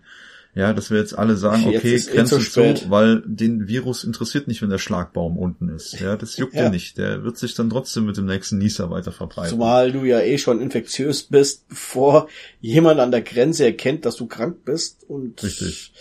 ich meine, wie viele Länder sind jetzt schon betroffen und wo der Virus schon drinne ist? Ja, da ist halt jetzt die Rede davon, dass äh, auch Flügen, ich weiß nicht, ob das in Deutschland auch schon ist, ich glaube nicht, das war in irgendeinem Land, also China mal garantiert, ich weiß jetzt nicht genau, wo das äh, ja ins Leben gerufen wurde, dass halt da der Pilot einer Maschine halt über den Gesundheitszustand der Passagiere informieren muss. Ja, das heißt, er wird quasi Macht- an den Macht ja auch Sinn. Ja, und dann gibt's halt diese, ja, nennen wir es nochmal Einreisekontrolle, wo du, was weiß ich, im schlimmsten Fall am Flughafen dann einen Abstrich machen musst und äh, eventuell Fieber messen oder sowas. Hat Ja. das, was so auf die Schnelle geht. Natürlich auch die Frage wieder, ist er da schon, hat er schon die Symptome? Ja, A, hat er die Symptome und äh, da geht's aber halt auch eher darum, wenn ihr später Symptome zeigt, dass die Passagierdaten, ja, ja. genau, dass du nachverfolgen kannst, wo Welchen- war er, wo welchen kommt er her. Flug, Ja, wer war mit an Bord? Richtig, genau. Um das halt so ein bisschen einzugrenzen und Diese Infektionskette. Richtig, genau, die Infektionskette irgendwie nachvollziehen zu können.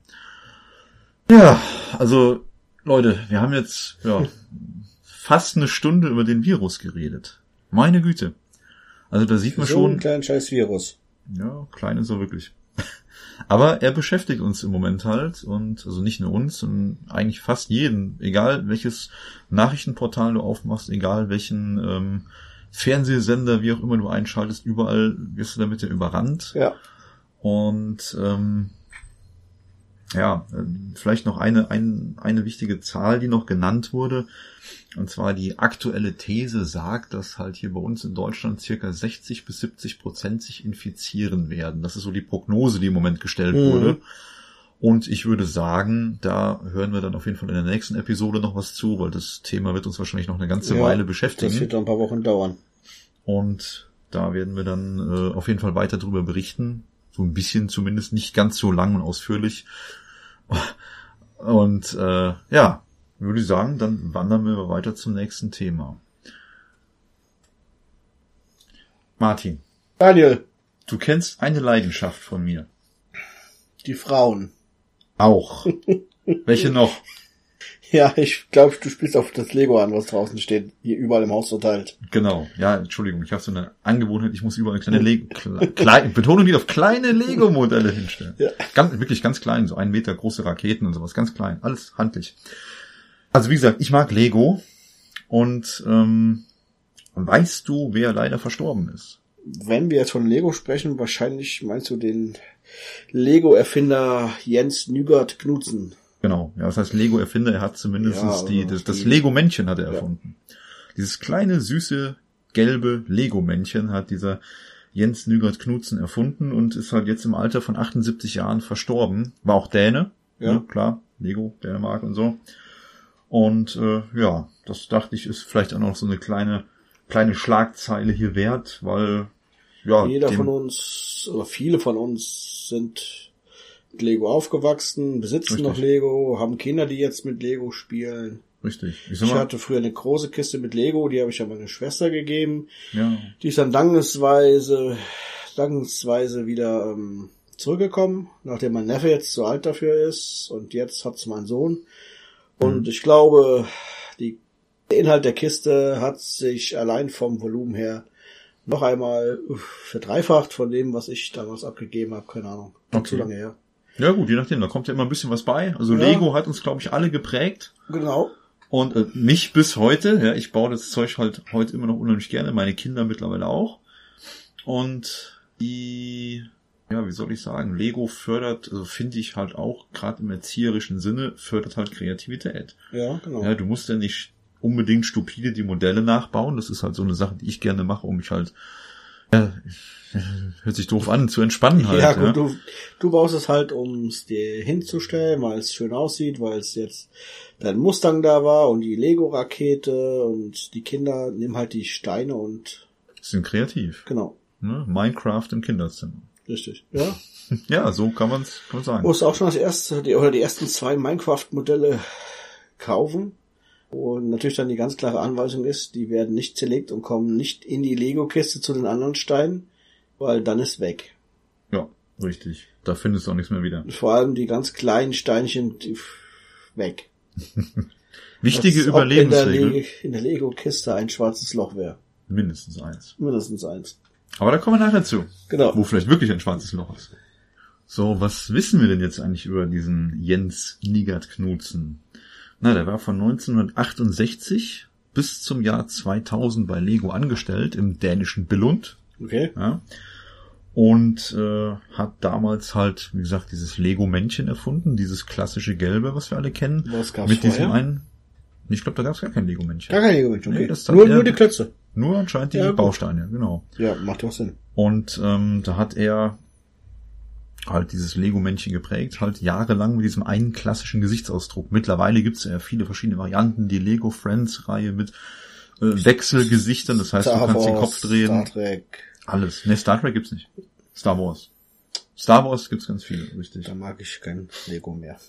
Aber ich habe jetzt ein Video gesehen, ich glaube, du hast mir geschickt, wo einer die Enterprise ja. in Lego nachgebaut hat. Ja, das ist dann eine andere Geschichte. Das sind äh, die sogenannten MOCs, MOCs, die My Own Creation Modelle. Das Okay. sind halt Menschen, die halt ihre Kreativität bis ins hohe Alter, was heißt ins hohe Alter, Entschuldigung, das ist natürlich Quatsch, also die halt ihre Kreativität bis heute aus der Kindheit mitgenommen haben und halt aus eigenen Ideen äh, ja, Lego-Modelle erschaffen. Und da hat Mhm. halt unter anderem jemand, da hatte ich dir ein Video geschickt, das können Ja. wir vielleicht doch ganz gerne verlinken, ähm, wo jemand die USS Enterprise NCC 1701D nachgebaut hat, in einem, ja, einer ziemlich coolen Optik eigentlich.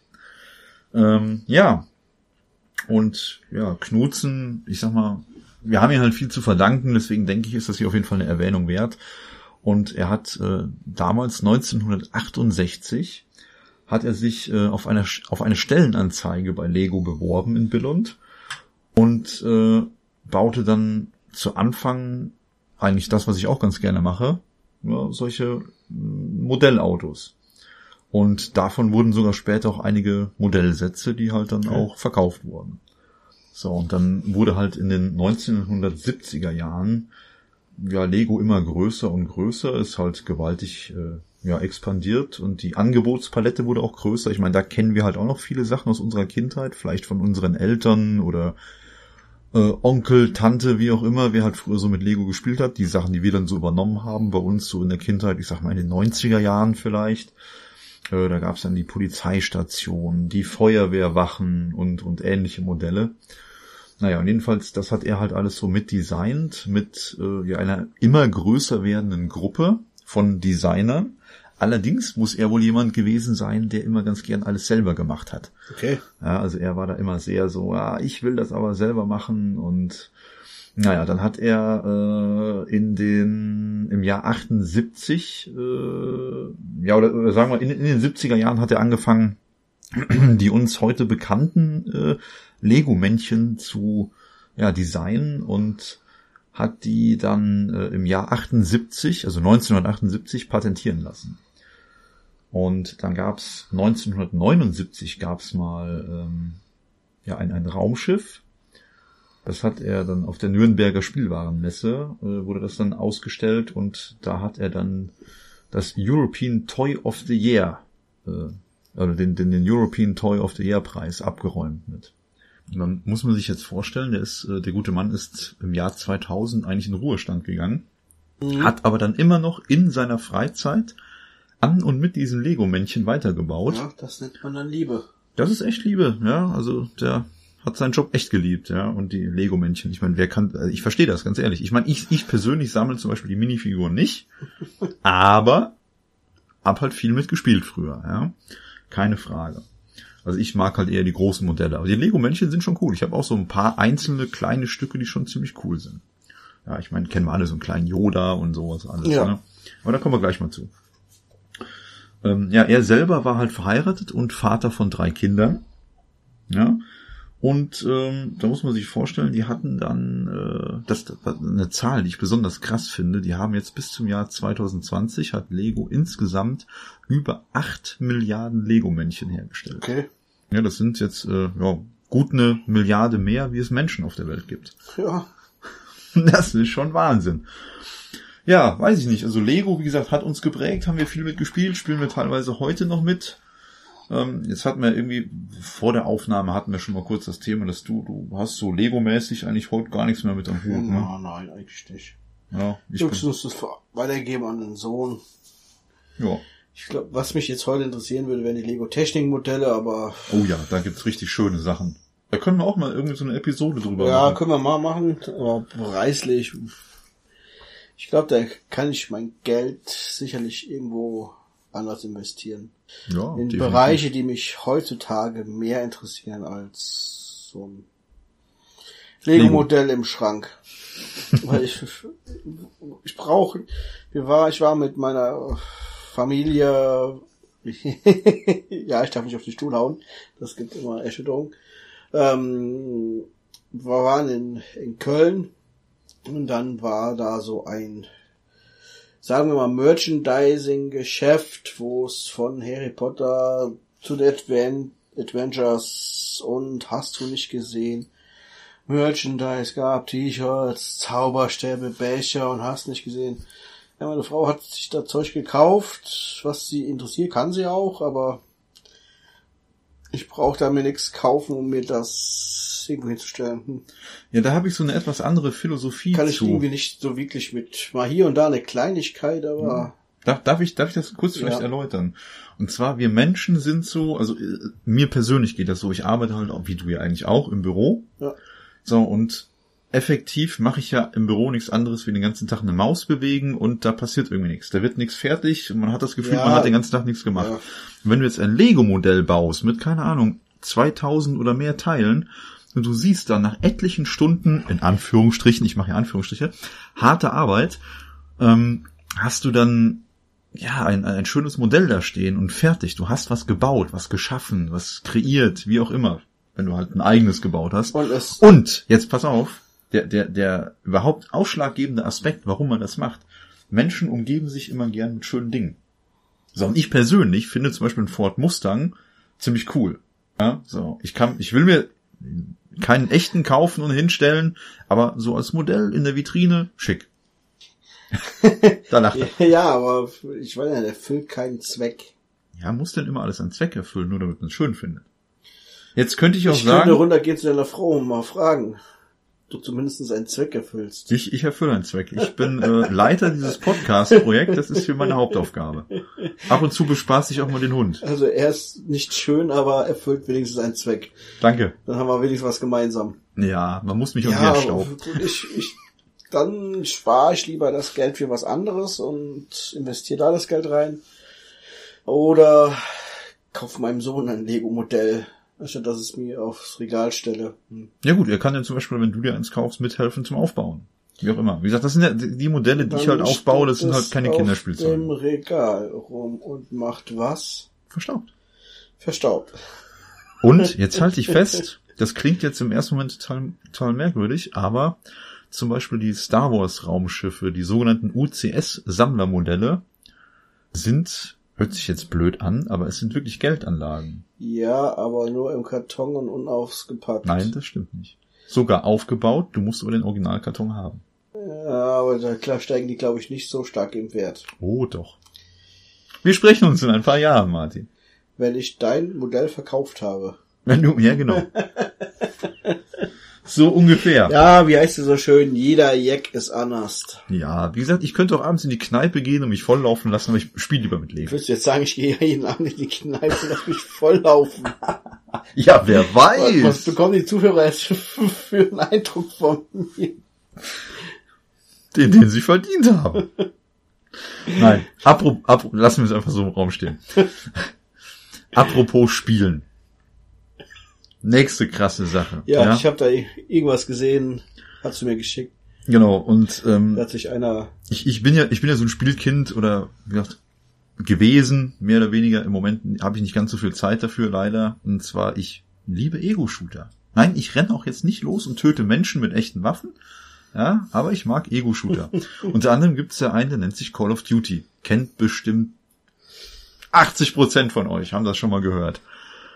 Wie gesagt, ich habe selber jahrelang gespielt, sogar hier bis Prestigemeister und hast du nicht gesehen und so. Macht halt alles Spaß, online mit anderen oder gegen andere zu spielen. Man hat sich abends verabredet und hat ein paar Runden gedaddelt. Ja. Und jetzt ist ähm, bei einer aktuellen Call of Duty Session ist was passiert. Und zwar hat sich ein Online-Spieler auf der Plattform Twitch, Twitch, sagt ihr was?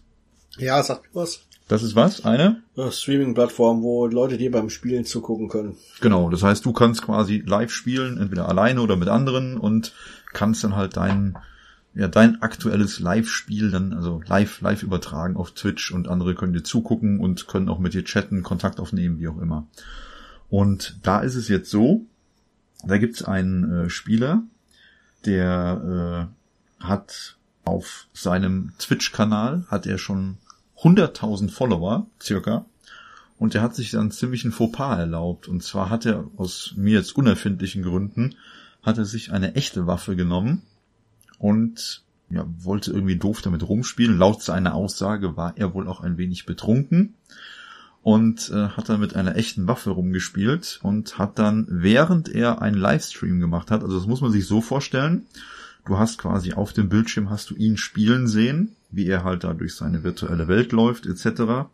Und andersrum auch eine sogenannte Facecam. Das heißt, du hast ihn okay, natürlich ja. auch gesehen und hast dann gesehen, dass er seine Waffe nimmt und da, wie er damit rumspielt, die nachlädt und anscheinend dachte er wohl, das Magazin Idiot. wäre nicht geladen. Genau, Idiot, das trifft ziemlich gut. Und hat dann aus Versehen einen Schuss ausgelöst. Und der Oh, Schuss, Mann. damit hat er anscheinend, wenn ich das richtig gesehen habe, also wir verlinken euch natürlich auch das Video dazu, hat er wohl in einen äh, Bildschirm, der bei ihm da an der Seite stand, reingeschossen. Und ja, da, das hat natürlich auch Konsequenzen für ihn gehabt, weil wir sagen halt als äh, E-Gamer, wir wollen mit echten Waffen nichts zu tun haben, ja. Und wir spielen online und mit virtuellen Waffen und nicht mit echten Waffen. Das echte Waffen sind kein Spielzeug. Ganz einfach. Und er war halt auch in einem Online-Team. Und ähm, die haben jetzt klipp und klar gesagt, mein Freund, du bist raus. Ja, wir wollen dich nicht mehr haben, weil echte Waffen sind halt kein Spielzeug. Und ja, das sind halt die Konsequenzen für ihn. Und da hat er dann nur zugesagt, äh, also er hat dann ein Statement dazu abgegeben, er hat dann halt sowas gesagt wie, ich habe äh, solch einen dummen, dummen, dummen Fehler gemacht und es täte ihm alles sehr leid und das hätte auch jemandem das Leben kosten können. Ja? Er hätte sich selbst verletzen können, im Krankenhaus landen oder eines seiner Haustiere. Ja, kann ja, kann ja passieren, ne? wenn man sich Ja, überlegt, natürlich. was da alles so ähm, bei ihm da in der Wohnung vielleicht mitlebt. Weiß ich jetzt nicht, was er für Haustiere hat, aber hätte sein können, er hätte irgendwen oder irgendwen anderes da erschießen können. Ja, vor allem mit der Aussage, dass er sagt hier, äh, ich dachte, das Magazin wäre nicht geladen. Also sorry. Das darf nicht passieren. Naja, wie gesagt, so viel dazu. Ne? Der hat sich dann mit einer echten Waffe mal ins Aus geschossen. äh, was haben wir denn noch Neues gehört? Wir haben ja immer so ein bisschen die Kategorie Film. Und zwar ist mir da jetzt, ähm, wo wir vorhin noch das Auto hatten hier mit Mustang und ich stehe ja so Ja. auf Muscle Cars so ein bisschen.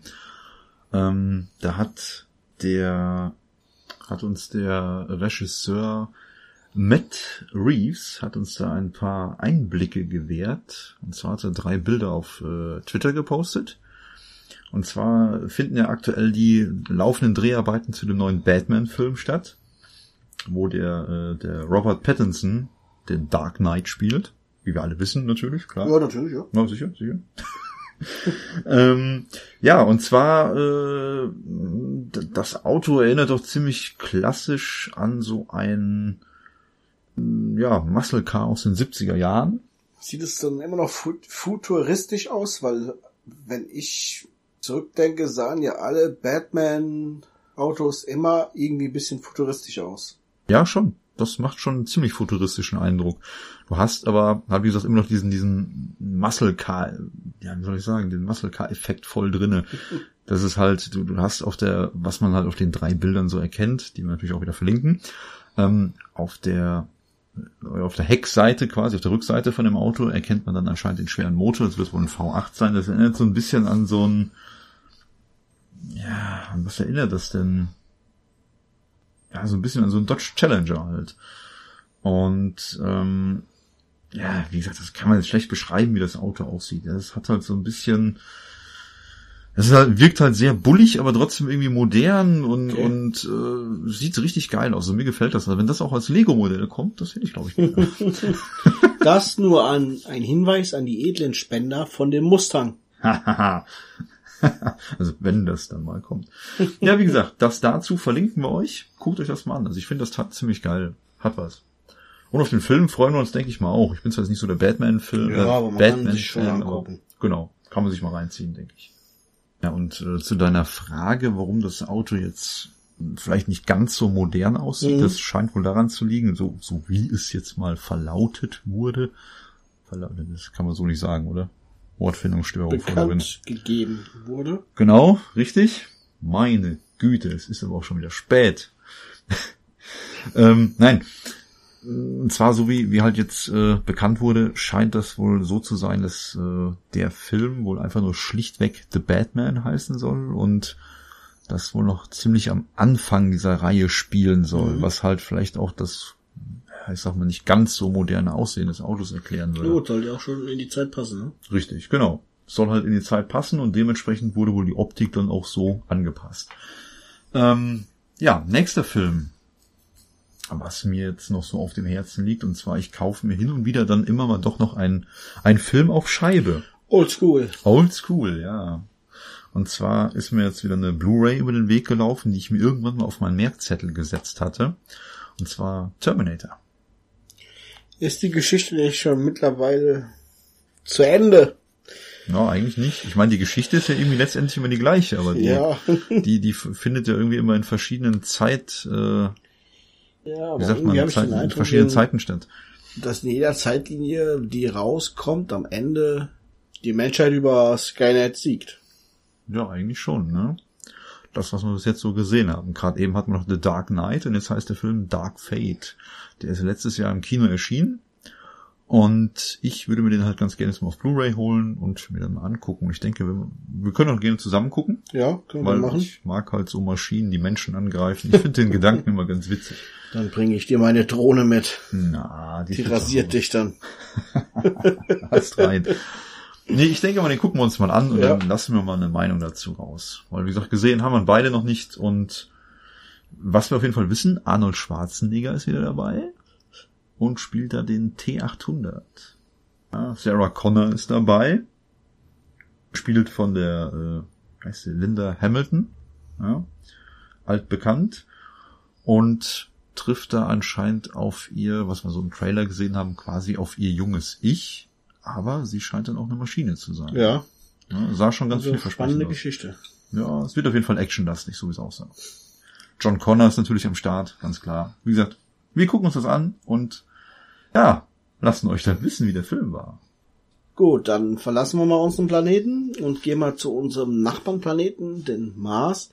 Da ist im November 2018 ist die Forschungssonde InSight dort gelandet und macht unter anderem Erduntersuchungen und hört auch jetzt seit 2019 in den Mars rein, sucht nach Marsbeben Also wir sind auf Mars Boden. Genau. Nicht, nicht, nicht, Nein, es nicht ist, die es Erde. ist kein, es ist kein Orbiter, er ist, er ist schon im, auf dem Mars und er ist auch da gelandet und untersucht den Mars nach Marsbeben und hat bereits mehr als 170 Beben nachweisen können. Damit ist der Mars aktiver als unser Mond und lässt auch, wenn ich das richtig gelesen habe, auf eine Magmakammer drauf schließen. So 20 von diesen gemessenen Erdbeben hatten sogar eine Magnitude von drei bis vier auf dieser Richterskala Ja. und sind meines Meinung nach auch schon recht kräftig. Drei bis vier wirst du, denke ich, sicherlich merken. Wir sind hier zwar von Erdbeben eigentlich unbeeindruckt. Was heißt unbeeindruckt? Unberührt. Unberührt, ja. Genau. Unberührt. Wir, also generell in Es sei Deutschland denn, wenige. es sei denn, ein alter Erzbaustollen bricht mal ein, dann wird's auch mal rumpeln. Aber im Grunde genommen sind wir ja von Erdbeben bei uns unberührt und ich kann mir vorstellen, drei bis vier, da werden bestimmt die Gläser zumindest schon mal im Schrank wackeln. Genau. Und äh, dann wissen wir jetzt, der, die Sonde arbeitet mit einem Seismometer, genau wie auf der Ja, Erde. genau. Und die arbeiten bevorzugt nachts, weil wir da nachts keine Winde haben, so wie tagsüber dann, die halt dieses Gerät bei der Arbeit stören. Ähm, ja, was wissen wir noch darüber? Genau.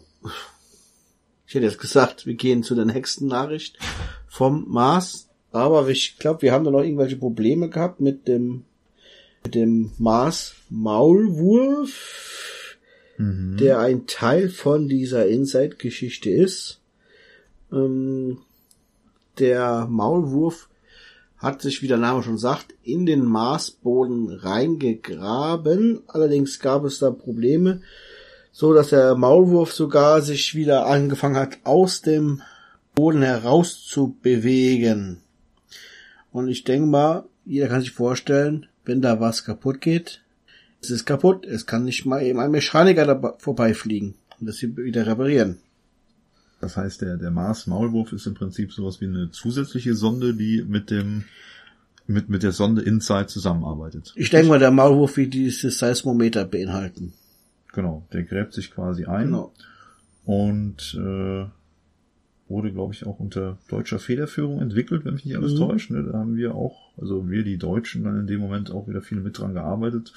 Was aber natürlich nicht immer bedeutet, Made in Germany ist super. Und zwar haben die äh, ja diverse Probleme auch mit dem Gerät, wie, wie du ja gerade schon sagtest, die, die haben versucht, sich mit dem Gerät einzubuddeln. Mhm. Und das klappt wohl nicht, weil halt diese Landestelle, wo das Teil steht jetzt, weist halt andere Eigenschaften aus, äh, auf, Ja. wie eigentlich ursprünglich geplant oder gedacht war. Ja. Das heißt, die haben halt Probleme, in den Boden reinzukommen. Und jetzt hat diese Insight-Sonde anscheinend sowas wie einen Greifarm.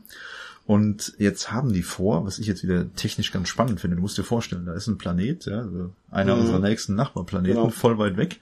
Und da haben wir die Möglichkeit, die eine Sonde mit der anderen Sonde in den Boden reinzudrücken. Und zwar diese, diese Insight hat diesen Greifarm. Und mit dem Greifarm wollen die auf diesen Maulwurf quasi draufdrücken und dem helfen, sich einzuwühlen. Jetzt hatten die am Anfang immer Bedenken gehabt, oh, die Technik könnte kaputt gehen, aber da sie halt jetzt wenig Chancen sehen, dass das Ding überhaupt da in den Boden reinkommt, Ja.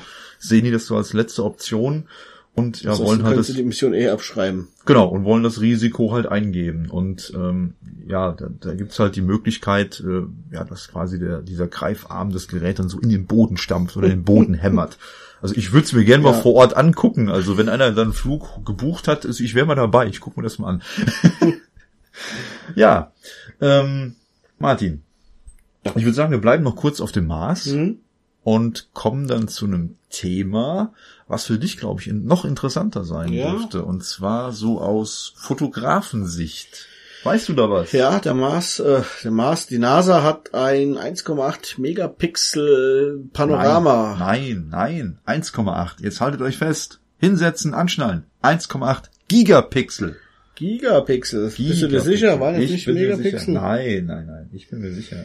Ja, und zwar haben die die Mars-Sonde Curiosity, die schon seit einigen Jahren oben auf dem Mars steht, ähm, ein, ein ja, gigantisches Panoramabild aufnehmen lassen, was aus ja, ungefähr 1000 Einzelbildern zusammengesetzt ist.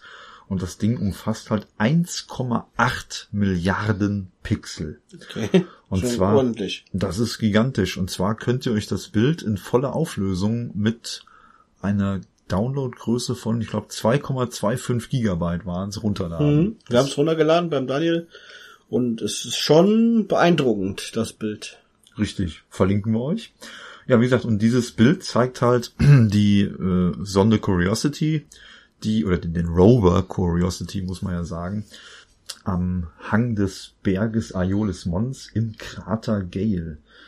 Und äh, da haben die Forscher jetzt gesagt, die haben das Bild zwischen dem 24. November und dem 1. Dezember des vergangenen Jahres aufgenommen, weil halt zu dem Zeitpunkt für die Sonde anscheinend nicht so viel zu tun war. Und ich meine, dass die überhaupt noch läuft und funktioniert, Ja. ist ja schon ein Wunder. Die sollte ja eigentlich mal ursprünglich irgendwie viel früher außer Betrieb genommen werden, aber lief ja anscheinend noch ganz gut weiter.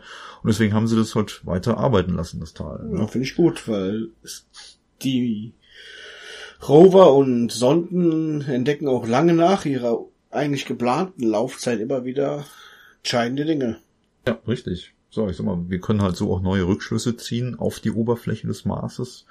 Und ich denke, das wird uns dann für zukünftige bemannte Mars-Missionen auch weiterhelfen, Ja, wenn wir da über die über die Oberfläche besser Bescheid wissen.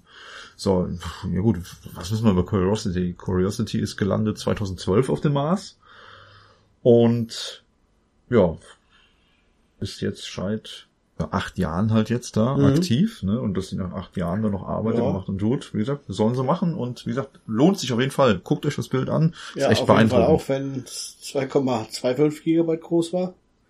Aber es gibt ja, glaube ich, auch noch kleinere Versionen davon, mit einer niedrigeren Auflösung.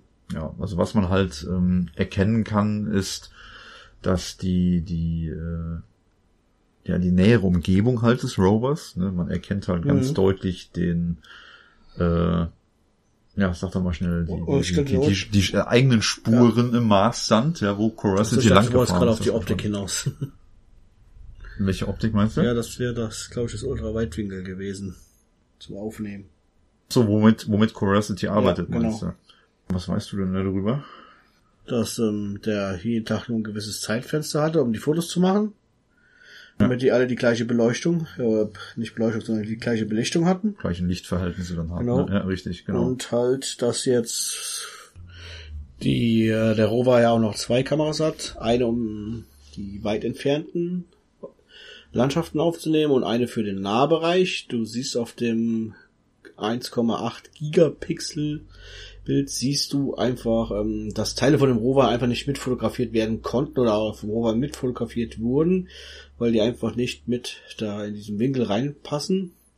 Dafür hat der Rover aber noch ein kleineres Panorama erstellt. Ich glaube mit, ich müsste jetzt lügen, irgendwas um die 600 ähm, Megapixel, glaube ich, wo man, den, wo der Rover sich quasi selbst mit fotografiert hat. Hm. Das könnten wir aber mal raussuchen und würden euch das auch mit verlinken. Genau. Dann würde ich sagen, bleiben wir noch kurz im All. Ja, Und zwar haben Forscher da noch was entdeckt außerhalb unserer Milchstraße. Weißt du was? Gase. Ja. Wie heißen denn diese Gase? Wir brauchen das zum Leben. Stickstoff, nein, Nein, Sauerstoff. Sauerstoff haben sie gefunden, richtig. Und zwar, ähm, ja, sagen sie im Prinzip, die haben in einer Entfernung von, oh, was waren's denn? 560 Millionen Lichtjahre? 160 Millionen Lichtjahre, ja. Gut. 560 Millionen Lichtjahre, das ist eine verdammt lange, große ist nicht Zahl. mal gerade eben um die Ecke. Nein, definitiv nicht. Jedenfalls sagen sie da, sie hätten dort diesen sogenannten molekularen Sauerstoff gefunden, O2, wie es den bei uns auch in der Atemluft gibt. Und wir haben den nachgewiesen. Ja, das haben die Forscher halt mit Radioteleskopen in Spanien und Frankreich gemacht. Und zwar äh, äh, gibt's da das astronomische Observatorium Shanghai. Und die haben dann in Kooperation halt mit Spanien und Frankreich in der Galaxie Makarian 231 oh Gott, okay. ja, heißt halt so, sorry. ja, äh, das, vielleicht kann der, der eine oder andere eher was mit anfangen. Das liegt dann, äh, also diese Galaxie, Makarian 231, liegt im Sternbild der große Bär. Ja, okay, Ja. das sagt uns was. Das hat man vielleicht schon eher mal gehört, würde ich mal behaupten. Und ähm, das ist so ähm, unsere, von uns aus, von uns der Milchstraße aus gesehen, die nächstgelegene Galaxie mit einem Ja, okay. Quasar. Also nicht wie Andromeda, die nächstgelegene Galaxie, Mhm. sondern halt die nächstgelegene Galaxie, die äh, ein Quasar enthält. Okay. Und ähm, ja, diese, diese ähm, Quasare, das sind halt solche aktiven Kerne von Galaxien. Das heißt, ähm, also ein Quasar kann man sich vorstellen, das ist im Prinzip ein supermassereiches schwarze Mhm. Loch, schwarzes Loch, was den, das Zentrum dieser Galaxie bildet.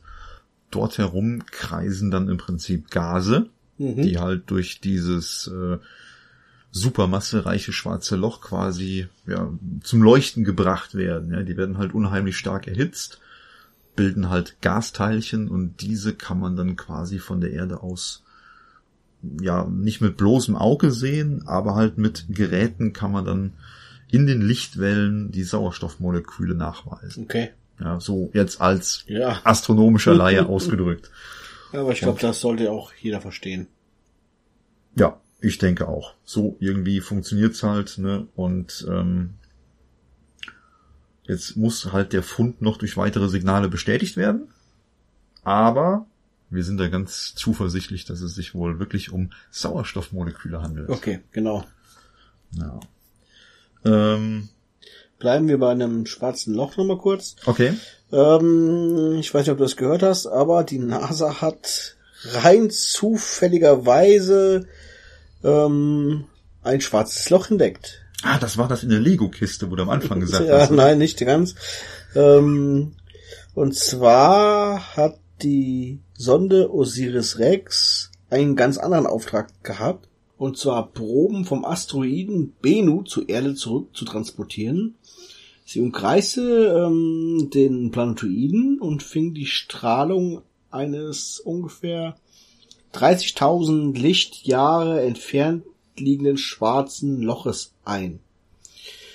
Also war das eine rein zufällige Entdeckung von diesem schwarzen Loch.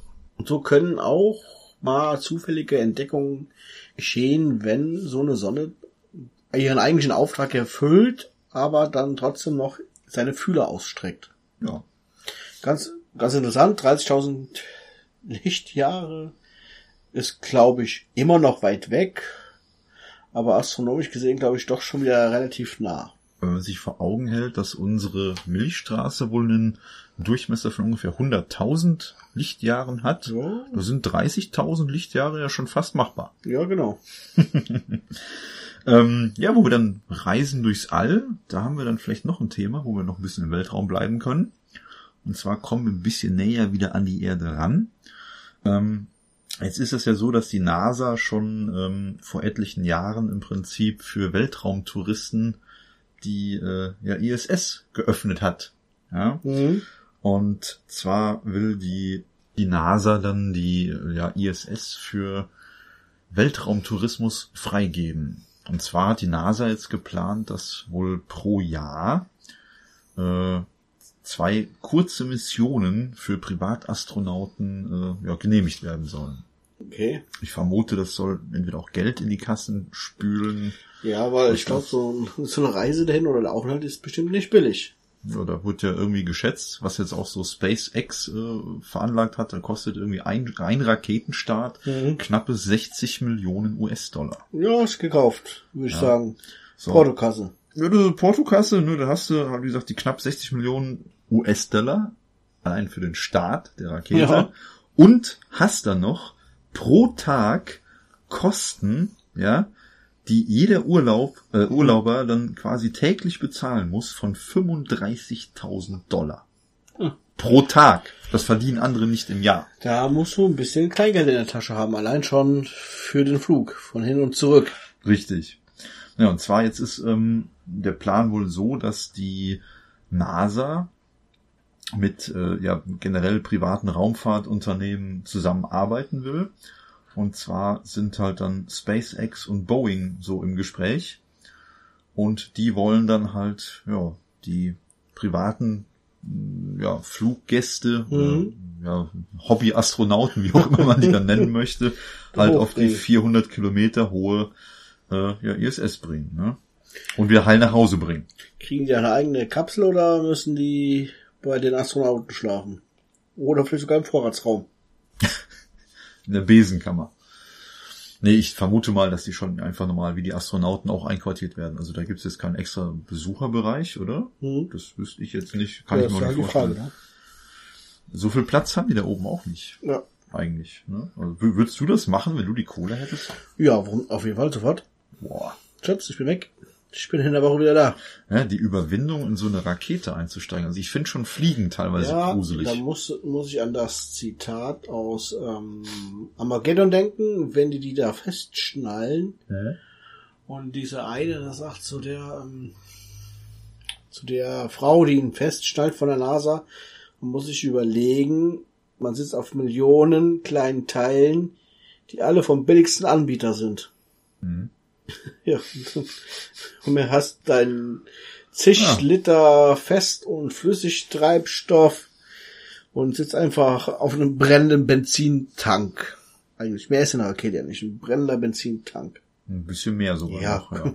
genau. Etwas, etwas größerer Ja. Benzintank. So, und alle Teile sind vom billigsten Anbieter. Ja, ist doch sehr beruhigend. Ja, aber ich würde auf jeden Fall schon, wenn ich die Gelegenheit hätte, für mich bräuchte es halt eine größere Rakete, ähm, sofort hochfliegen. Okay. Naja. Ja, ich weiß nicht. Ich, oh, keine Ahnung. Hm. Halt mich manchmal für mutig, aber ich glaube, da würde ich mir echt zweimal überlegen, ob ich so ein Ding einsteige. Ja, Na, der, der nächste Plan ist, was ich ganz spannend finde, also ich fände das super, wenn das jetzt so langsam mal Schritt auf Schritt hier äh, vorangehen würde mit der ganzen ja, Besiedlung quasi Mhm. des, oder, oder der, der Rückeroberung des, des, des Alls, ja. Und zwar plant jetzt zum Beispiel auch die NASA noch eine andere Geschichte, und zwar eine Mondmission. Und ähm, da wollen die äh, ja zum aller, allerersten Mal im Jahr 2024, das ist ja gar nicht mehr lange, wir reden hier Ja, von vier okay. Jahren, äh, wollen das erste Mal eine Frau auf dem Mond landen lassen. Was hältst du denn davon? oh je. Soll ich Vorurteile schüren oder? Nein. Ja, Wir haben keine Vorurteile, Ja, mir ist ja, ist ja wurscht, ob Mann oder Frau. Hauptsache, wir betreten wieder den Mond. Auch als Ausgangsbasis für Deep, Deep Space Missionen. Hm. Weil du sparst dir ja schon allein, wenn du den Treibstoff da oben lagern kannst oder eventuell herstellen. Ich meine, ich habe gelesen, die haben, es gibt ein spezielles Verfahren, ich glaube, das haben wir auch schon in den letzten Folgen mal erwähnt, Ja. aus dem Mondstaub Treibstoff zu gewinnen. Ja, genau. Genau. Hatten wir, glaube ich, in der letzten oder vorletzten Episode erwähnt. Ähm, du sparst dir jede Menge Treibstoff ja, weil du musst die Erdanziehungskraft nicht mehr überwinden. Richtig. Das heißt, du kannst mit weniger Treibstoff weiterkommen. Ja, das ist richtig. Ähm, jetzt die, die Sache mit der, äh, der ISS und den Weltraumtouristen, das sind auch gar nicht so die ersten. Es denkt man, oh cool, neue Idee und äh, so neu ist das gar nicht. Wir hatten nämlich im Jahr 2001 hatten wir schon mal einen amerikanischen Multimillionär im All. Und wenn mich nicht alles täuscht, waren das bis jetzt insgesamt, ich glaube schon sieben, Mhm. doch ich meine sieben wären es gewesen, ne? Ja, sieben, vom Dreh hab ich auch im Kopf. sieben, sieben äh, ja quasi Weltraumtouristen, die halt keine ausgebildeten Astronauten sind, die halt schon im All waren. Die das nötige Kleingeld haben. Ja, definitiv, das musste haben. Und ähm, ja, was halt jetzt zum Beispiel SpaceX machen will, äh, SpaceX und Axiom, die planen halt jetzt äh, generell dann äh, regelmäßige bemannte Flüge zu ISS und sind äh, ja jetzt halt ganz heiß darauf, quasi wirklich halt Privatleute ins All zu fliegen. Und die wollen das halt immer mehr forcieren.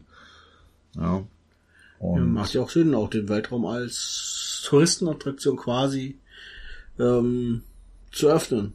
Ja, richtig. Und zwar, die, die packen quasi einen Profi mit dabei, halt einen richtigen ausgebildeten Astronauten, Mhm. der dann in der Regel die, äh, was waren es, zwei oder drei Touristen, äh, ja halt begleiten soll auf die ISS. In der Regel soll so ein, ein Ausflug dann acht Tage dauern, wo halt dann die, die Leute dann halt mit SpaceX und diesem Axiom-Astronauten da acht Tage auf die ISS bleiben.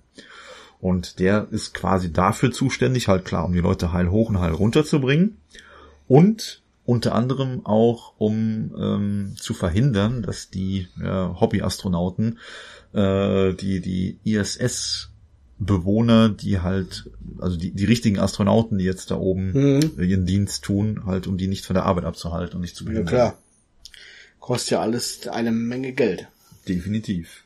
Und zwar belaufen sich ja allein die Kosten, die die USA für die ISS äh, ja, alleine tragen, äh, bei circa drei Milliarden Euro im Jahr. Ja, und äh, die Ge Martin, was ist los bei dir?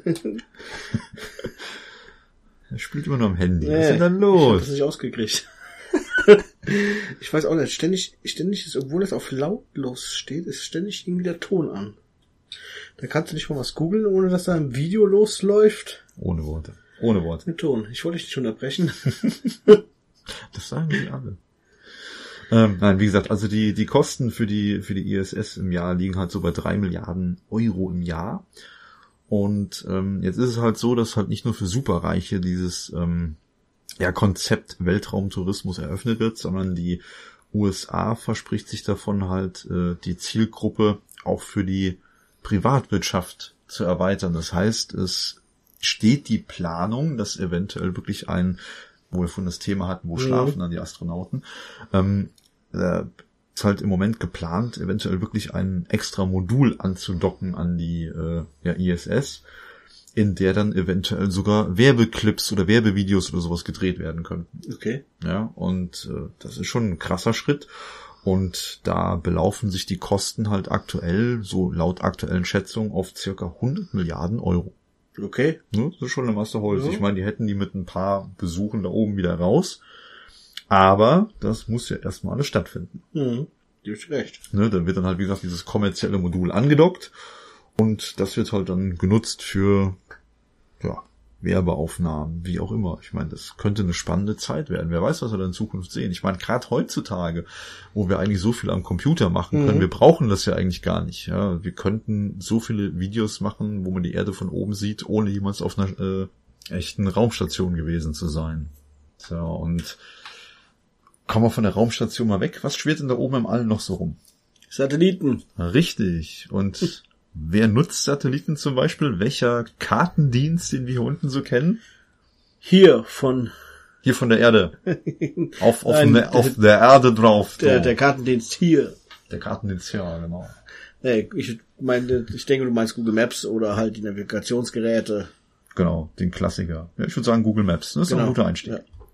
Ja, da gab's einen Künstler, der wollte zeigen, was für einen Einfluss diese digitalen Karten heutzutage auf uns haben. Weil ich weiß nicht, die wenigsten von euch werden sich, sicherlich noch einen Autoatlas im Auto haben oder zu Hause, wo sie gucken. Ich selber nutze Google Maps sehr viel. Hm. Besonders bin ich begeistert von Google Street View. Bin da ja auch recht aktiv, aber der Künstler wollte jetzt zeigen, welchen Einfluss diese Karten und diese Kartendienste auf uns haben. Ich weiß nicht, ob er das System austricksen wollte ursprünglich, aber meiner Meinung nach hat das System genau das gemacht, wofür es da ist. Und zwar hat er 99 Handys Google Maps benutzen lassen, hat die alle in eine ähm, in einen Bollerwagen gelegt und ist dann mit diesem Bollerwagen und diesen 99 Handys diese Straße rauf und runter gelaufen. Es war eine relativ kleine Straße. In Berlin, ne? In Berlin. Ja. Und hat damit ähm, bei Google Maps online für einen Stau gesorgt. Einen fiktiven Stau. Weil es war ja kein Stau, nur erst mit seinen 99 ähm, Handys im Bollerwagen die Straße rauf und runter gelaufen und hat so 99 langsam fahrende Autos auf einmal da simuliert. Genau, jetzt hat das System ja vielleicht kurz zur technischen Erläuterung und zwar macht das System ja nichts anderes wie ähm, jeder, der Google Maps benutzt. Genau. genau, da wird halt Google Maps benutzt von verschiedenen äh, Telefonen und das System sagt dann, oh, pass mal auf, hier sind 99 Telefone aktiv mit Google Maps, die stehen irgendwie alle da auf der einen Straße und äh, die ja. bewegen sich sehr, sehr langsam. Das heißt, das System sagt dann, oh, da ist irgendwie ein Stau oder zäh fließender Verkehr und das hat er halt simuliert, indem er halt die Geräte alle in einen Bollerwagen mhm. geschmissen hat und die langsam hinter sich hergezogen genau. hat, während er die Straße runtergelaufen ist. Richtig. Ziemlich coole Idee übrigens. Ja. Ob das jetzt irgendwie eine Überlistung oder so war vom System, ja, würde ich jetzt nicht ich sagen. Glaub, es hat gemacht, was es machen sollte. Genau, das System. Anzeigen, dass da Stau ist. Richtig, das System hat alles richtig gemacht. Also da wurde auch nichts gehackt oder, oder wie auch immer. Das war halt einfach nur eine ja wirklich nur eine Kunstaktion, um einfach mal zu zeigen, wie sehr halt, wie du gerade schon sagtest, wie sehr halt diese digitalen Karten unser genau. aktuelles Leben bestimmen, weil das hat nämlich dann zur Folge, dass fast alle die meisten genau. Ja. So und und das hat halt einfach nur zur Folge, dass Google äh, Maps dann in dem Moment zum Beispiel zu den anderen Auto- oder LKW-Fahrern sagt: Hier, pass mal auf, da ist irgendwie mhm. eine Verkehrsbehinderung, Richtig. nimm mal lieber die Straße daneben oder fahr mal andersrum um Block oder so. Ja und ich würde sagen, die Aktion, das hat gut geklappt. Ja und äh, er hat damit auf jeden Fall Aufmerksamkeit generiert. Genau. Yo! Ähm, weißt du denn, wer der Bundesbeauftragte für den Datenschutz und die Informationsfreiheit ist? Du willst jetzt keinen Namen wissen, oder? Soll ich ihn dir verraten? Ja, dann verrat mir mal. Professor Ulrich Kelber heißt der gute Mann. Okay, jetzt bin ich schlauer. Ne? Weiß direkt Bescheid. Und zwar ist er seit äh, Januar 2019 äh, halt der Bundesbeauftragte für den Datenschutz und für die Informationsfreiheit. Okay. Und ähm, der hat auch äh, von 2000 bis 2018 war er äh, Mitglied im Deutschen Bundestag mhm. und hatte dort halt ein Direktmandat. Ja. Äh, zudem war er auch irgendwann mal stellvertretender Vorsitzender von der SPD-Bundestagsfraktion.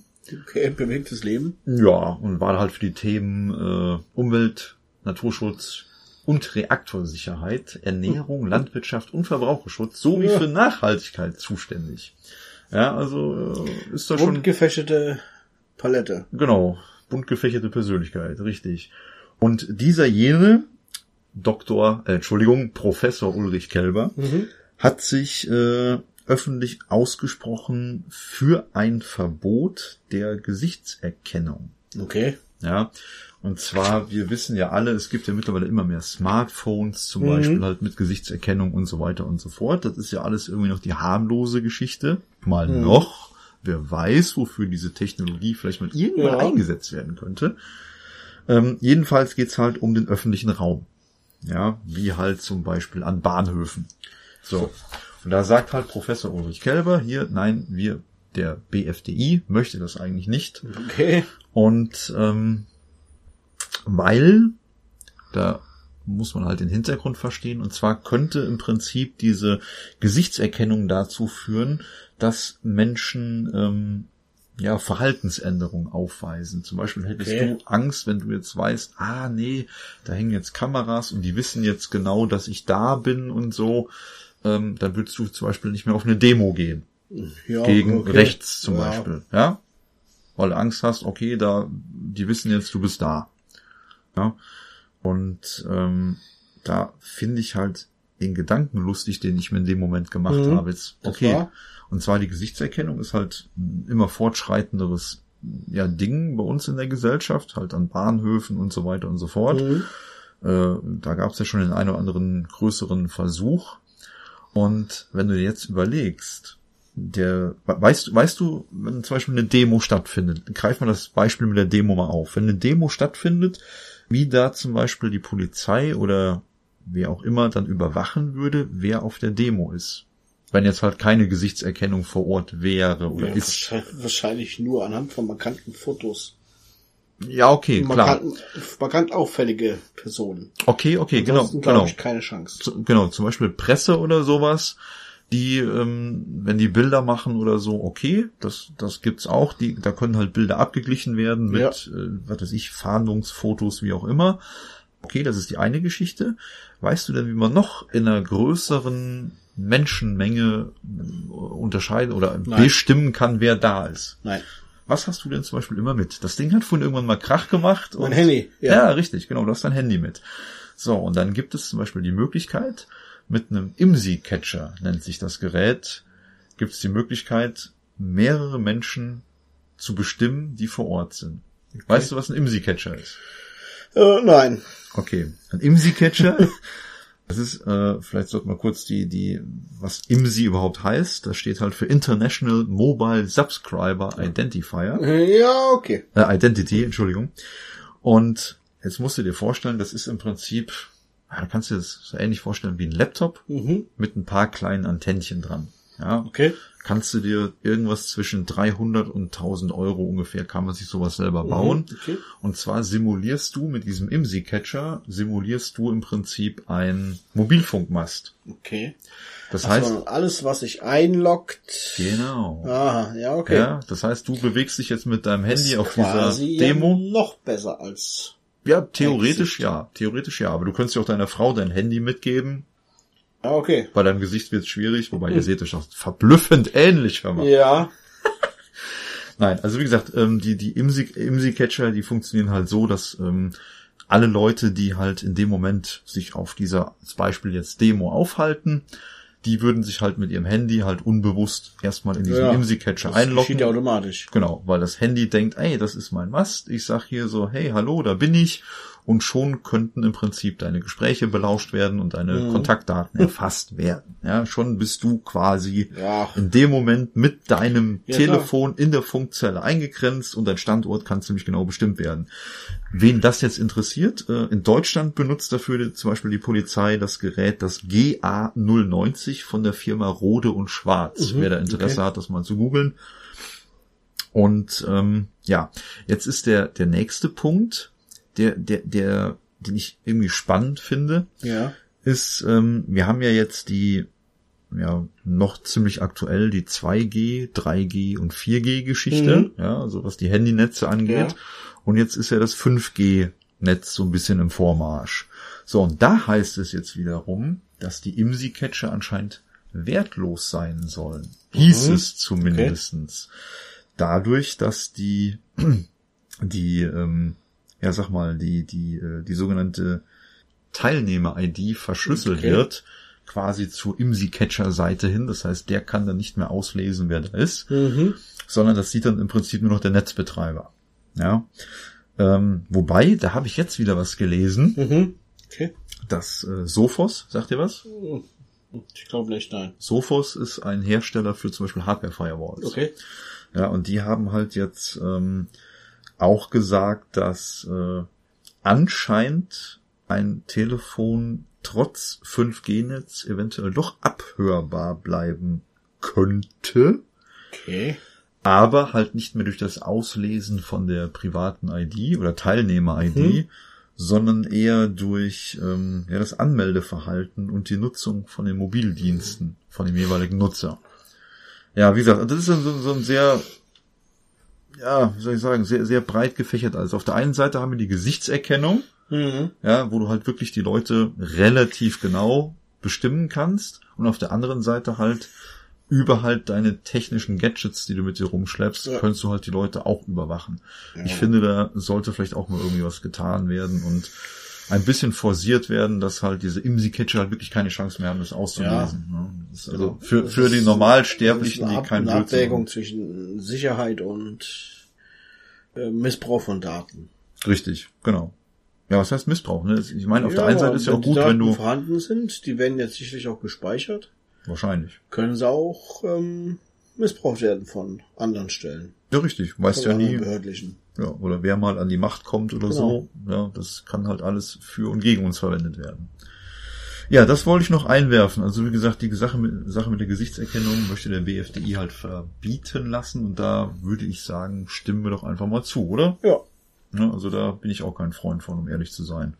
Wir sind ja irgendwie schon alle dran gewöhnt, dass irgendwie so jeder vorm Haus quasi eine Kamera hängen hat und du gehst, egal in welchen Elektronikladen oder generell in welche, egal in welches Geschäft äh, oder egal in welche Tankstelle du gehst, wir sind ja im Prinzip schon gewohnt, dass überall Kameras hängen. Mhm. Aber solange diese Daten auch nur von den jeweiligen privaten Leuten benutzt werden, um halt gegen Diebstahl oder so vorzugehen, bin ich ja noch dabei. Aber so, sobald dann eine Gesichtserkennungssoftware dahinter ist, die genau bestimmt, oh hier Mhm. der Daniel oder oh der Martin, der war Ja. jetzt in meinem Laden und hat dies, das und jenes gemacht, äh, sehe ich das doch sehr kritisch. Also wie gesagt, Könnte das- auch ein Handel mit den Daten stattfinden. ja, zum Beispiel. Das kann auch über kurz oder lang kommen.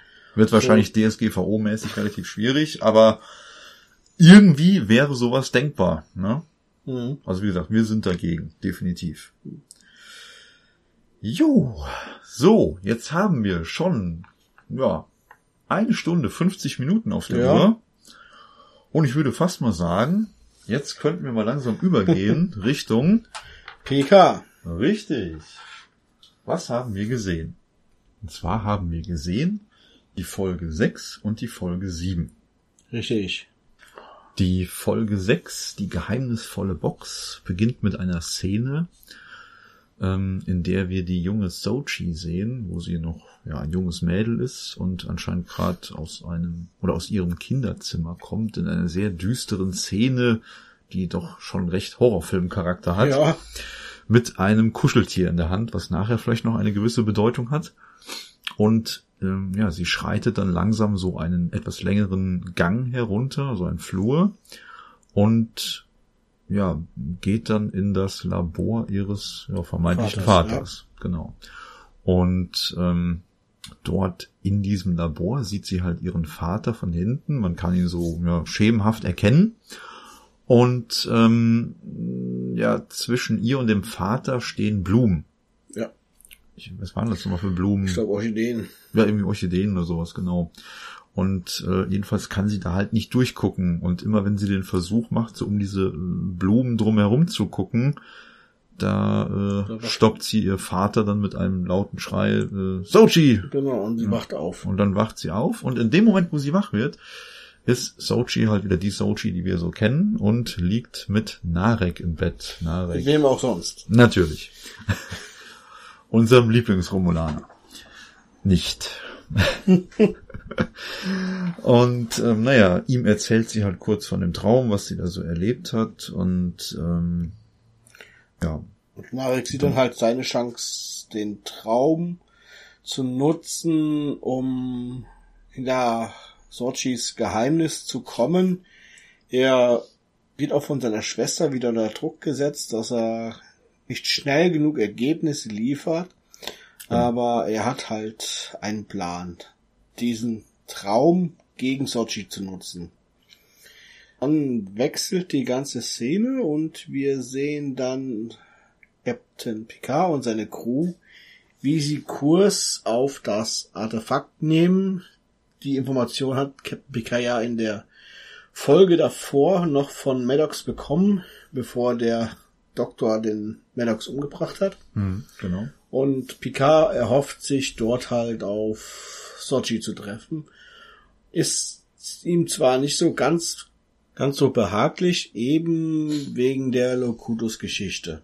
Also Locutus Geschichte heißt jetzt, er war halt selber mal Teil bei The Next Generation des ähm, Borg-Kollektivs Genau. und dort hieß er Locutus. Für alle, die es nicht wissen, Locutus Locutus, von ist Borg, genau. genau. Locutus von Borg. Locutus ist lateinisch. Und steht für Ich. ich.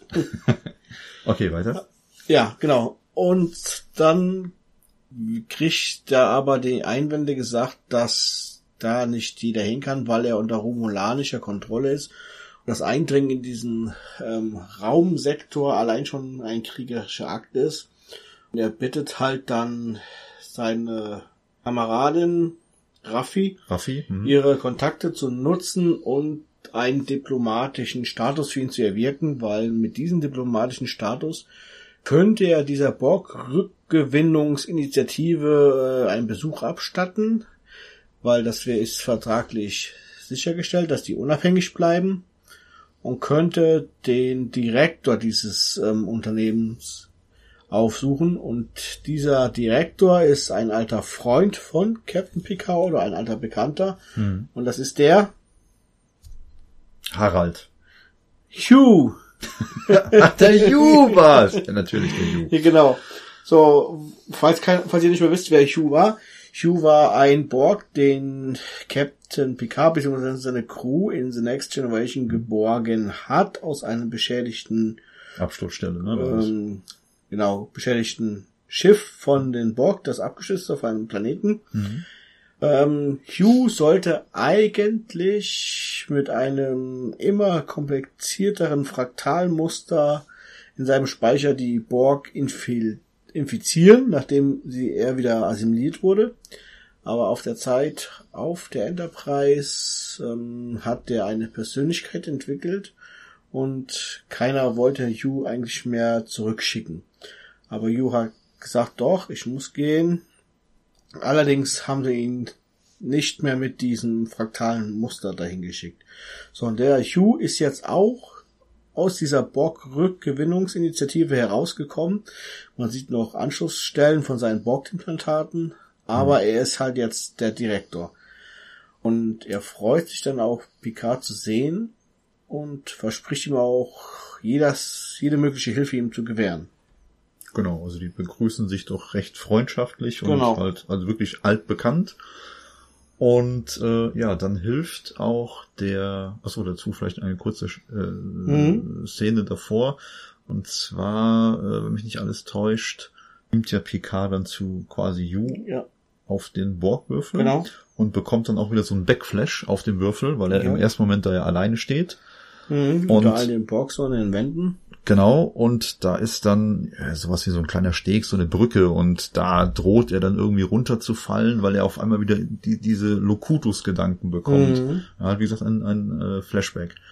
Und in dem Moment aber kommt dann, glaube ich, Yu um die Ecke mit zwei ja, seiner ehemals Borg-Kollegen und äh, hilft ihm quasi wieder auf und äh, dass er halt da nicht runterfällt. Genau. Ja, und dann begleitet äh, Yu Picard immer weiter in den Borgwürfel rein, um dort was zu tun. Ja, Sochi zu suchen. Genau. Und zwar hat Picard da schon den richtigen Riecher.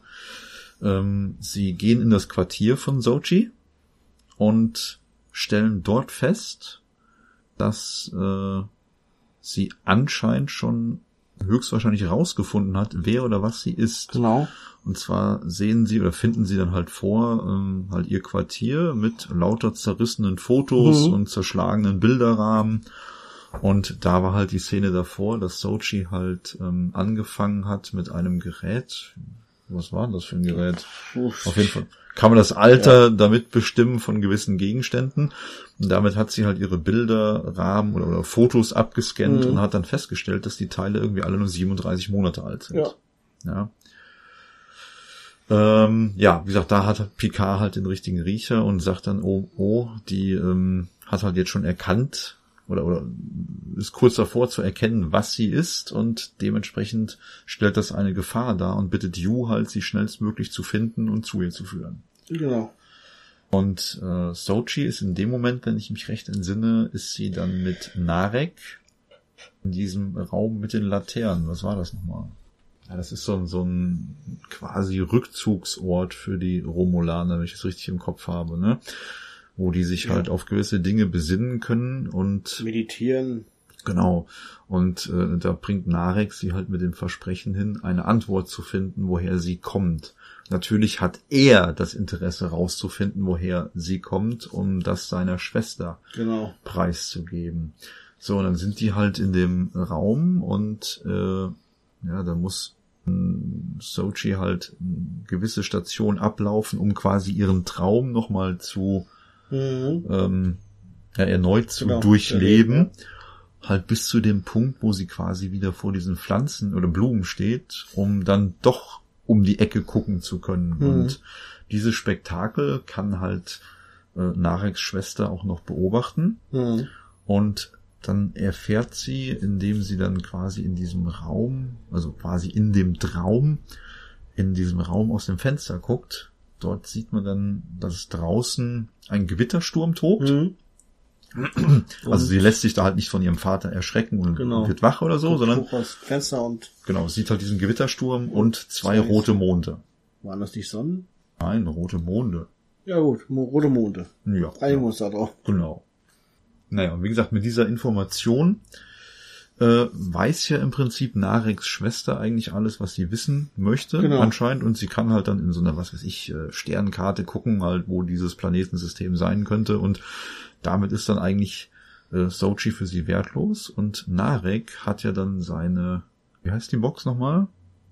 Gute Frage. Die geheimnisvolle Box, Ja. glaube ich, Ich ne? habe keine Ahnung, wie die Bezeichnung ist genau davon. Ja, the, the Impossible Box heißt es auf Englisch. Genau. Ähm, Wird aber sicher einen Namen haben wie dieser Rubik-Würfel bei uns. genau, der Rubik's Cube. Aber richtig. pff, Welch, glaub, wel, welche die ganze romulanische Bezeichnung kann man sich ja nicht alle merken. Nein, definitiv nicht. Jedenfalls, ähm, ja, öffnet er halt dann diese Box, stellt sie in diesen Raum, verlässt den Raum selber und aus diesem äh, kleinen Würfelchen tritt dann Gas aus, ein rötliches Mhm. So, und ähm, er steht halt außerhalb und schaut in den Raum rein und in dem Moment ja erkennt Sochi die Bedrohung und ja, Genau. aktiviert ihre, ich sage jetzt mal Androiden-Instinkte und, und fährt Ja, halt genau. in den Andro An Androiden-Modus Richtig. und entwickelt auf einmal Kräfte, die sie vorher so gar nicht kannte und bricht halt durch gezielte Schläge auf den Fußboden nach unten hin Mhm. aus diesem Raum aus. Äh, wo sie dann kurz drauf von Picard und Hugh in Empfang genommen wird. Mhm. Als sie durch die Decke bricht. Genau. Weil dann in dem Moment, wo sie den Raum nach unten hin verlässt, kann Hugh sie wieder aufspüren Ja. über halt dieses äh, technische System auf dem Borg. War halt Tarnfeld über dem Meditationsraum. Richtig. Ja, und dann, wie gesagt, mit äh, Yu und Sochi Ja. geht Picard oder lässt sich Picard von Yu in die äh, ja, ehemalige Kammer der Borgkönigin führen. Mhm. Und zwar gibt es da ein ganz interessantes Teil. Weißt du noch, wie das Ding heißt? Äh, Trajektor. Der Trajektor. Ja, genau. Genau, und zwar kann man sich das so ähnlich vorstellen wie das Stargate. Ja, und zwar ist dieser Trajektor eine Art, ja, Also es, es faltet den Raum, also hätte ich jetzt gesagt. Weil ich das aus einer, ähnlich aus einer Raumschiff Voyager Folge kenne, hm? da gibt es auch einen Raumtrajektor und der faltet halt den Raum. Vorteil, stabil, stabile Zuflucht, ja, wenn du in Gefahr bist. und das heißt, du kannst halt, wie gesagt, so ähnlich wie bei Stargate, das sollte auch Ja. der eine oder andere von euch kennen, wie bei Stargate kannst du halt auch durch dieses Tor durchgehen, was sich dann öffnet, und du kannst halt innerhalb kürzester Zeit riesige Distanzen zurücklegen. Ja, klar. Ja. Ja, und das passiert dann und äh, jedenfalls geht dann Picard mit Sochi zusammen ähm, auf den Planeten, auf dem alte Bekannte von Picard Ja. wohnen. Da kommen wir dann gleich zu, wenn wir die Mhm. nächste Episode besprechen. Jedenfalls, was hier noch wichtig ist, in dem Moment oder kurz bevor ähm, Picard und Sochi halt diesen diese Borg-Kammerkönig, äh, oh mein Gott, die die Kammer der Borgkönigin verlassen wollen, ähm, kommt natürlich noch Elnor auf den Borgwürfel, der Mhm. eigentlich auf dem Schiff bleiben sollte. Ja. und halt gegen Picards äh, Befehl halt Ja, äh, dann doch auf den Borg Cube gekommen Der ist. erste Befehl war halt, ähm, auf Picard aufzupassen, ne? Richtig. Das hat er dann auch getan, indem er dann noch Angreifer abgewehrt hat. Das erfolgreich. Ja, Elnor ist auf dem Borgwürfel verblieben und sichert im Prinzip den Rückzug. Genau. Ja, damit endet dann eigentlich so ziemlich die Episode. Richtig, genau. Ja, und dann würde ich sagen, gehen wir weiter zu Episode 7. Episode 7 beginnt nochmal mit den Flashbacks und wir sehen dann auch was vor 13 Wochen, Drei Wochen. drei Wochen, Drei, Drei Wochen? Ja, ja. ähm, ja, wie gesagt, 13 Wochen, genau, drei Wochen, ähm, mit dem Doktor passiert ist, wer sie besucht hat und warum sie sich so komisch verhält. Und es war niemand Geringes als der Geheimdienst von der Föderation. Die wussten natürlich schon alles über die Treffen zwischen ihr und Captain Picard, was auch gesprochen wurde. Also wir reden jetzt von Dr. Gerati. die Genau, von- ich vergesse den Namen immer, Dr. Gerard, die Dr. Arschloch ist das einfach nur. Mittlerweile, ja. Ja. Die von Commodore O. Genau, richtig. Und ähm, die hat dann gezeigt gekriegt durch eine Geistesverschmelzung, was die Galaxie für eine Zukunft erwartet, wenn es KI gibt. Darauf erstmal schön den, den Kaffee oder was auch immer oder Kuchen erstmal wieder sich durch den Kopf gehen gelassen, Dr. Serati. Und dieses fragt dann, wie sie helfen kann und sie soll dann halt mit Picard gehen und damit die Föderation sie immer im Auge behalten kann, kriegt sie so eine kleine, so ein kleines, Pa- so ein kleines Päckchen, sieht aus wie so ein kleiner Klicker oder so. Ähm, der leuchtet blau. Ich habe eher gedacht, das ist zum Anheften oder so, aber nein, soll es im Mund nehmen und zerkauen. Also hat sie, denke ich mal, ein Peilsender auf Nano, Zellwandgröße, wie auch immer. Ja, das sieht, das sieht Genau. also im Nachhinein wird dann so ein bisschen klar, dass das anscheinend wirklich irgendwie so Richtig. eine Art ja, Transponder oder sowas ist, wo Genau. man die mit halt verfolgen kann. Richtig, in sich. Und dann, dadurch erfahren wir dann halt auch den Grund, warum sie mit auf dem Schiff ist und was sie meinte, als sie Maddox umgebracht hatte. So, dann kommen wir zu dem Flucht von Captain Picard. Er ist ja mit dem Raumtrajektor 40.000 Kilometer ungefähr geflohen, einem Planeten, der nennt sich Nepente. Und 40.000 oder 40 Millionen? 40.000. 40.000 Lichtjahre. Habe ich gerade Kilometer gesagt? Ne, ich meine 40.000 Lichtjahre. Ähm, 40.000 Lichtjahre sind die geflohen auf dem Planeten Nepente, wo ihn alte Freunde erwarten. Und welche alten Freunde sind das? Jawohl, und zwar fängt das damit an, dass die halt auf diesem Planeten ankommen, also er und Sochi, und werden dort im Wald von einer, ja, von einem Mädel quasi in Empfang genommen, die sie Genau. mit einem Pfeil und Bogen, Bogen, Pfeil genau. und Bogen be, bedroht quasi. Richtig. Ja, und äh, mit der kommen sie dann ins Gespräch und äh, die oder das Mädel führt dann Picard und Sochi zu ihrem Elternhaus. Und genau da treffen wir dann auf die alten Picard. Genau. Und Als erstes sehen wir Ka Kanzler Diana Troy. genau, mit ihrem Mann, William T. Riker. genau, voll cool. ja, und halt äh, das Mädel, was Picard und Sochi da in Empfang genommen hat, ist nichts weiter oder keine weitere als ihre Tochter. Genau. Ich habe herausgefunden, die wurde benannt nach ähm, der älteren Schwester, die sie mal hatte. In einer Folge von Next Generation ist die Mutter von ihr, die Roxana, ja relativ komisch Hm.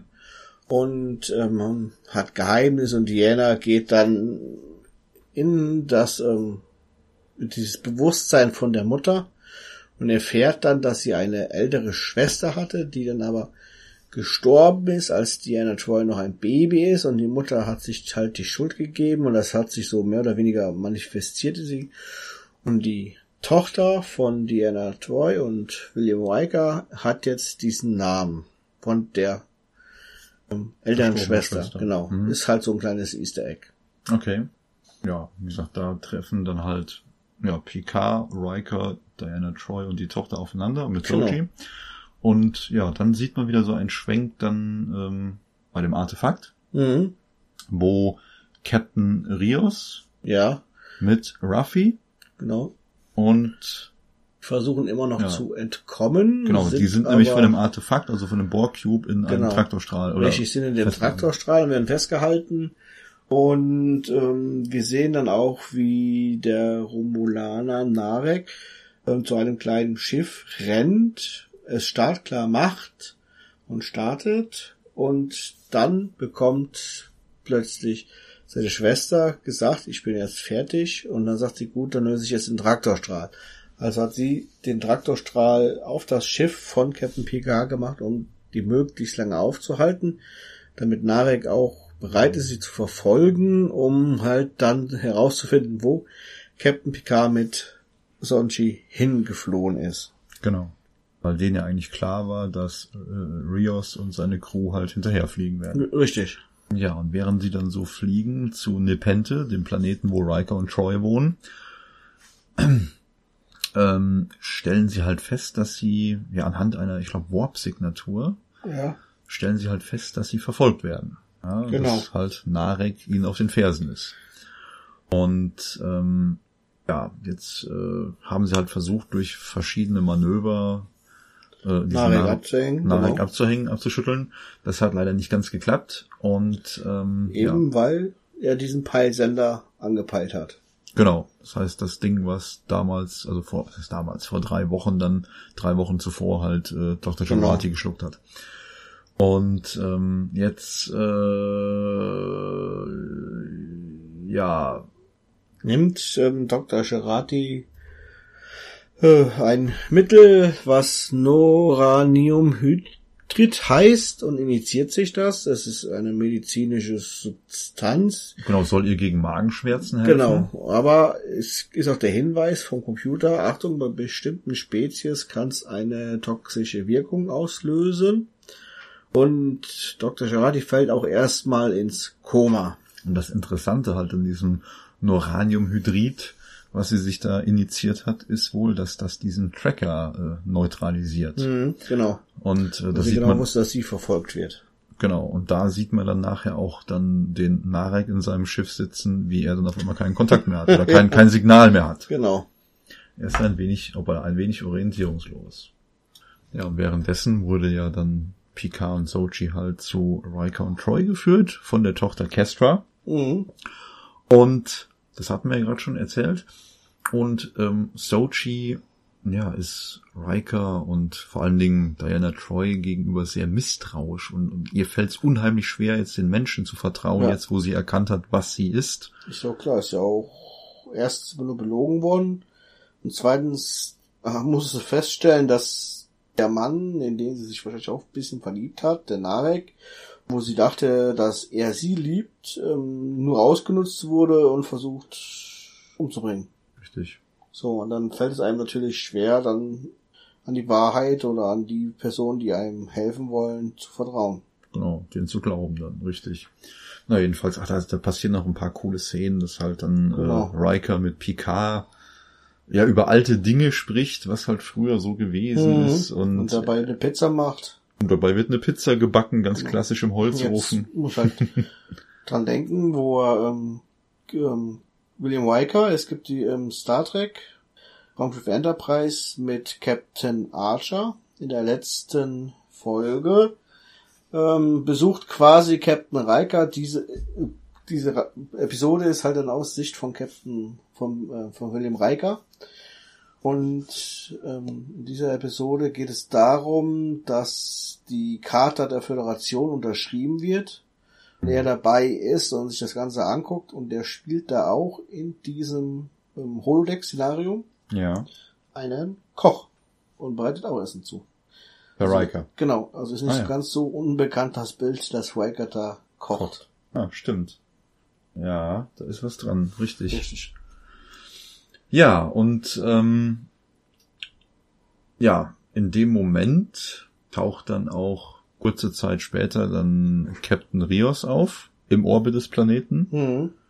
und dann wird es so langsam Zeit, sich auf den Abschied vorzubereiten, dass halt ja, äh, Riker äh, Entschuldigung, Picard und Sochi Ja. halt wieder aufs Schiff zurückbeamen sollen und halt dann den Weg antreten, äh, ja, auf den Heimatplaneten von Sochi. Richtig, zu finden jetzt erstmal. Jetzt stellt sich halt die Frage, was wir dann in der nächsten Episode ähm, ja, rausfinden werden, ist halt, ob die Satwasch bereits auf dem Weg dorthin sind. Mhm.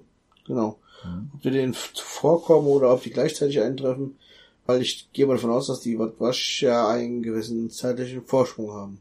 Ja, formal die Schwester von Narek ja anscheinend auch schon die Koordinaten des Planetens ermittelt Richtig. hat und äh, dementsprechend alles in die Wege geleitet hatte. Genau. Oder oder vielleicht auch, ja, ob die vielleicht auch dieses dieses Portal nutzen können. Ich glaube, das ist ihr gar nicht bekannt. Ne, das sah Ja. jetzt nicht so aus, als würde sie es kennen. Nee. Weil sie hat ja Yu ein wenig gefoltert, indem sie ein paar Borg, die nicht zur Sternenflotte gehörten, Ja, also offiziell wollte getötet halt, hatte. halt wissen, wo die jetzt hin sind. Genau. Weil dieser Raum, diese Raumfalter, Raumfalter, dieser Raumprojektor, der den Raum faltet, kann ja auf jeden bewohnbaren Planeten abgesetzt haben innerhalb vom Radius von 40.000 Lichtjahren. Ja, richtig.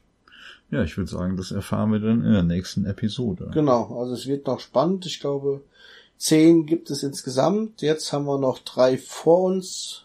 Und dann gehen wir wahrscheinlich in die sogenannte Sommerpause. Wahrscheinlich. Zumindest was PK angeht, nicht was den Podcast angeht. Richtig. Wir, wir machen natürlich tapfer weiter.